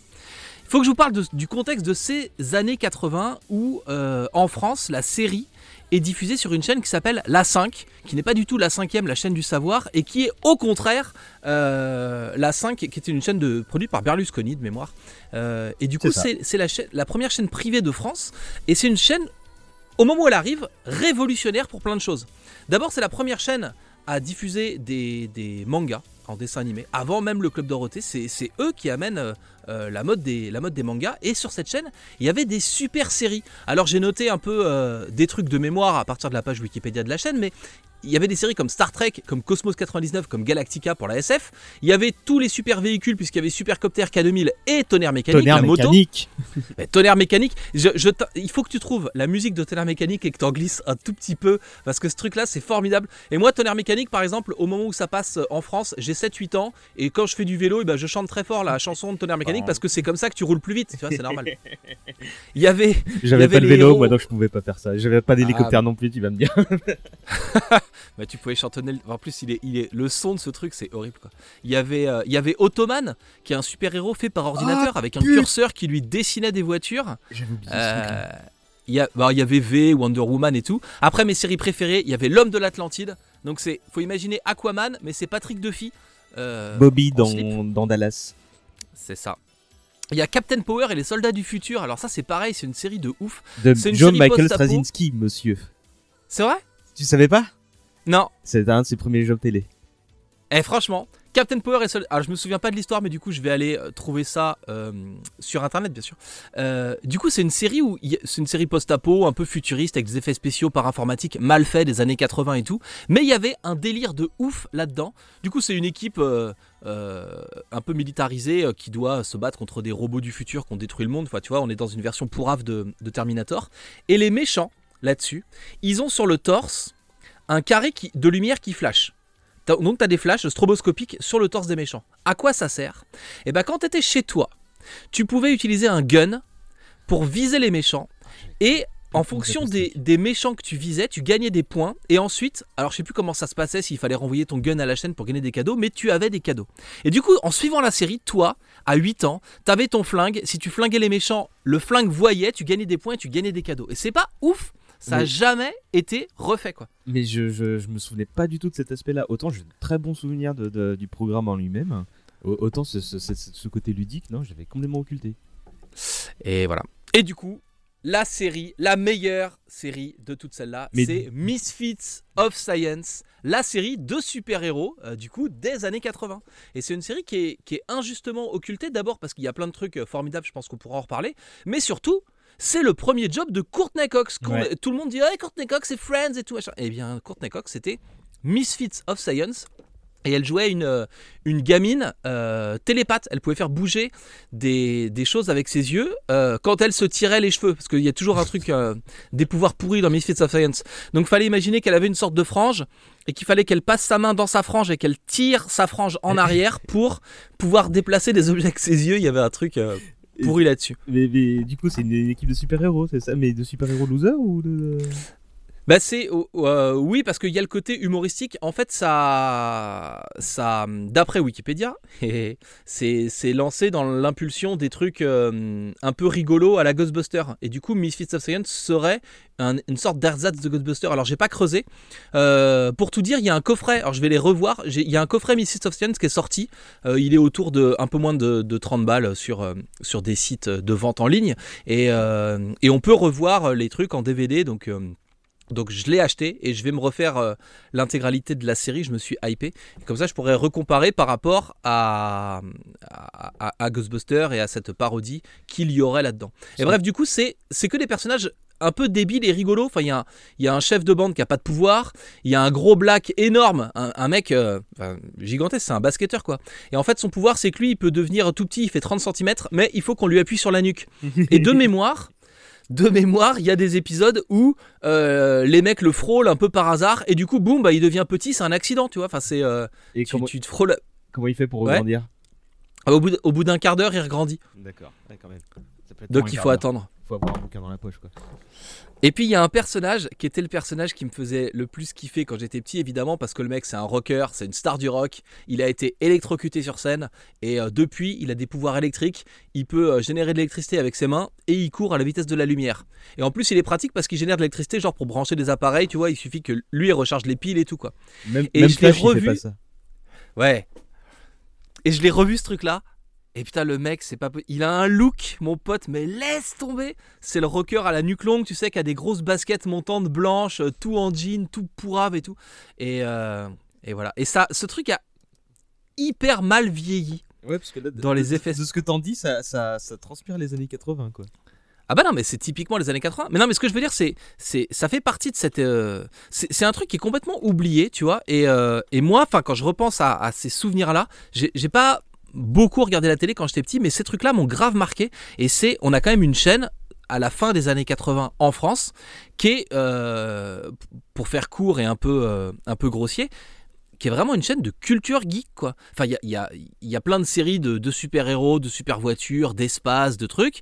Euh, Il y, a, y a des trucs un peu convenus. Il y a Arnold et Willy, tu vois, qui passent sur la chaîne. Il y a une émission qui s'appelle Babylone, qui est un magazine qui est consacré aux séries B, aux mangas, aux comics et tout. On a des, des mangas, des dessins animés, enfin les princesses Sarah et tous ces trucs-là.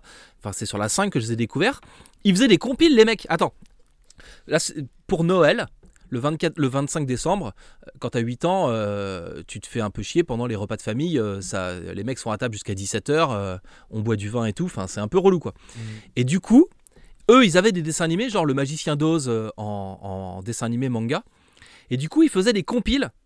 Je sais pas, je sais pas si c'est eux qui produisaient, mais en fait, euh, voilà. Et du coup, on te refaisait tous les épisodes qui avaient été diffusés. Ils étaient coupés, on enlevait les trucs inutiles, Ah, et du coup, ça te faisait une sorte, une sorte de méga film de. C'était pas un Ouais. marathon, ils cutaient dans les épisodes pour, pour faire des versions euh, condensées quoi. Il faisait une version condensée et du coup tu avais l'intégralité de la série en genre 3-4 heures. Et pendant que bah, on était en train de, de parler politique, tu vois, le, recours de- le retour de Giscard, euh, le nouveau plan de Michel Rocard, enfin les trucs un peu, euh, un peu forts des années 80, tu vois, il y a Raymond Barre et tout, tous les mecs sont en art en fait dans les années 80. Bref. Et du coup, euh, pendant que, pendant que ça, ça discutait euh, sec dans le salon, et bah nous on allait se foutre euh, euh, sur une télé et on matait ça quoi. Mais je veux dire, c'était un super programme, tu avais l'intégralité de la série, tu, tu- du coup tu récupérais les épisodes que tu avais ratés parce que il n'y avait pas de sortie DVD, il n'y avait pas de replay, il n'y avait pas de Netflix. Je parle d'un temps où euh, si sur les 5 chaînes disponibles, il n'y avait rien qui t'intéressait, bah, il n'y avait rien à la télé. quoi. Et, et voilà, et c'était super. Mais euh, moi, c'est marrant parce que moi, euh, cette période-là, moi j'étais super euh, client de la 5 et je regardais tout le temps la télé, tu vois, mais vraiment. T'es né en quelle année toi César? 83. Tout début Ah, d'accord. 83. Ouais, moi, en euh, 80. Et, et ce, tu vois, tous ces programmes-là que tu as cités juste avant, bah, je, les, je, les, je les regardais. Peut-être par Star Trek, je crois que je suis arrivé un petit peu après. Pareil pour Cosmos. Par contre, euh, euh, Misfits of Science, j'étais mais complètement euh, passé à côté. C'est-à-dire que je crois que le nom m'a dit quelque chose euh, quand, quand tu as proposé le sujet et que je me dis ah oui, c'est parce que j'avais fait des recherches à l'époque de Misfits, c'est la, la, la série récente qui, qui est pas Ouais. spécialement liée d'ailleurs. hein. C'est- plus une inspiration qu'autre chose.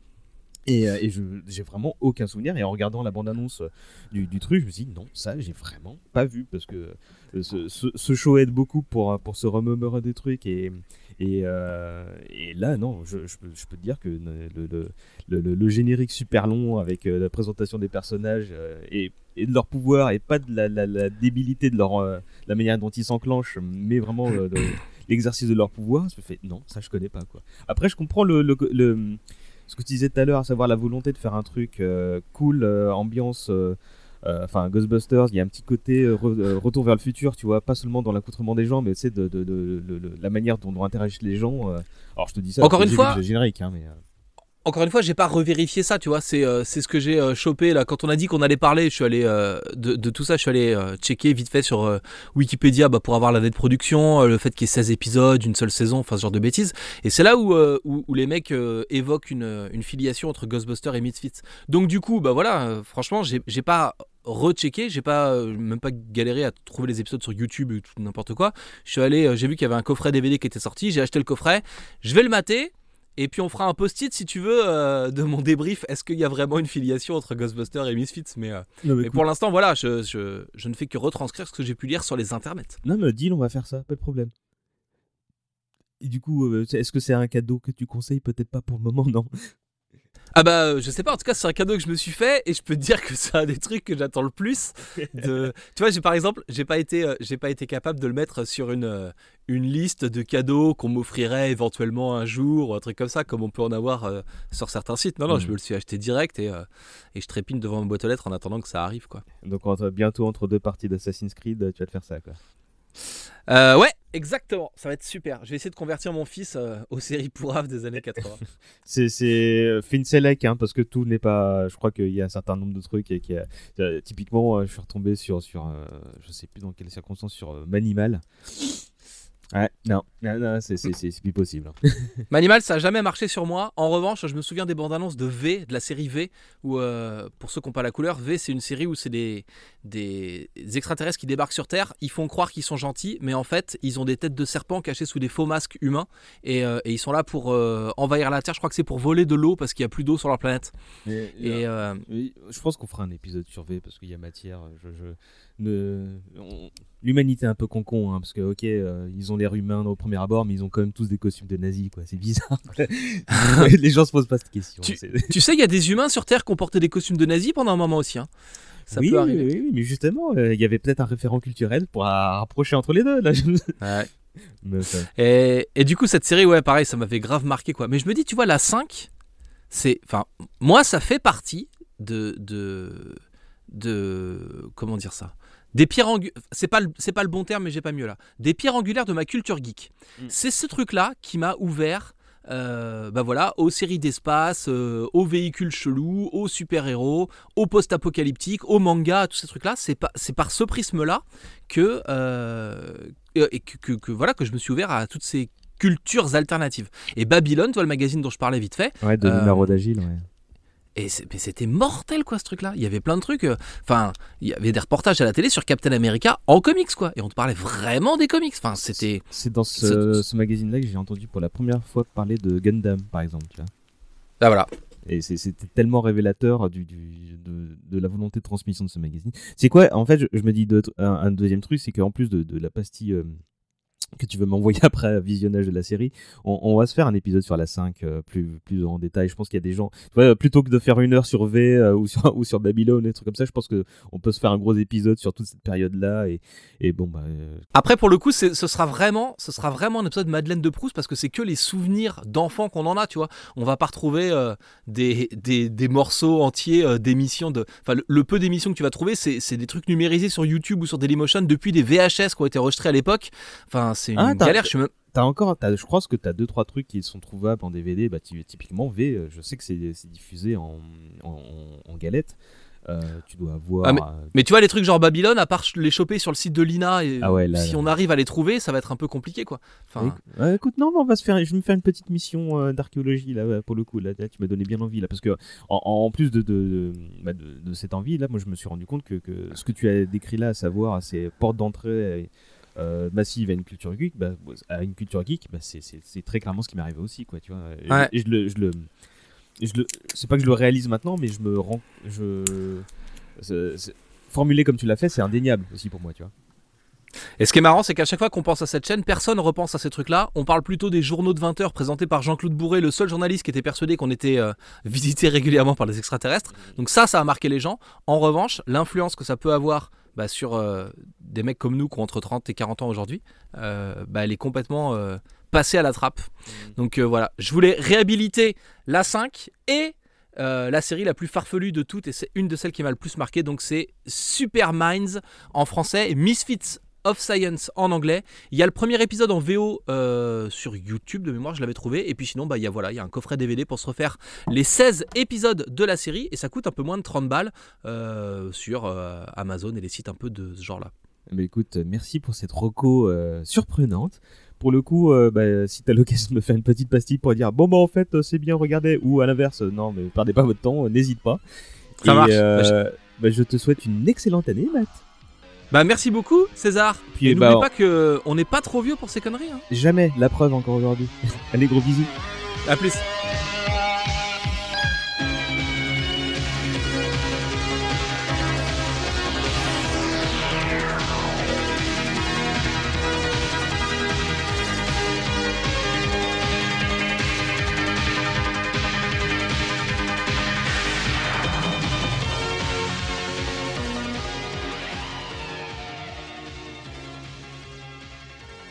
Et c'est ainsi que cet épisode spécial se termine.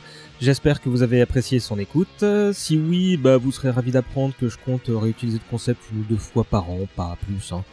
L'idée initiale, c'était de faire une espèce de Christmas special, mais euh, l'épisode sur Dragon Ball était si euh, balèze et si compliqué à organiser que c'était aussi bien de terminer euh, l'année dernière euh, là-dessus. Du coup, je pense qu'on va faire un summer special. Le tout sera trouver une thématique qui, là encore, réunit les membres de l'équipe. Je pense qu'on fera quelque chose du genre autour de la peur pour Halloween. C'est facile, mais c'est bon à prendre. Euh, mais bon, de toute façon, on n'en est pas encore là. Si vous n'avez pas aimé cette émission, euh, bah désolé, hein, mais comme je viens de le dire, on ne fera pas ça bien souvent, et de toute façon, on reprendra la formule habituelle dès le numéro prochain. Euh, bah, bah, numéro prochain d'ailleurs, euh, autant vous le dire tout de suite, euh, tant que j'ai une bonne transition.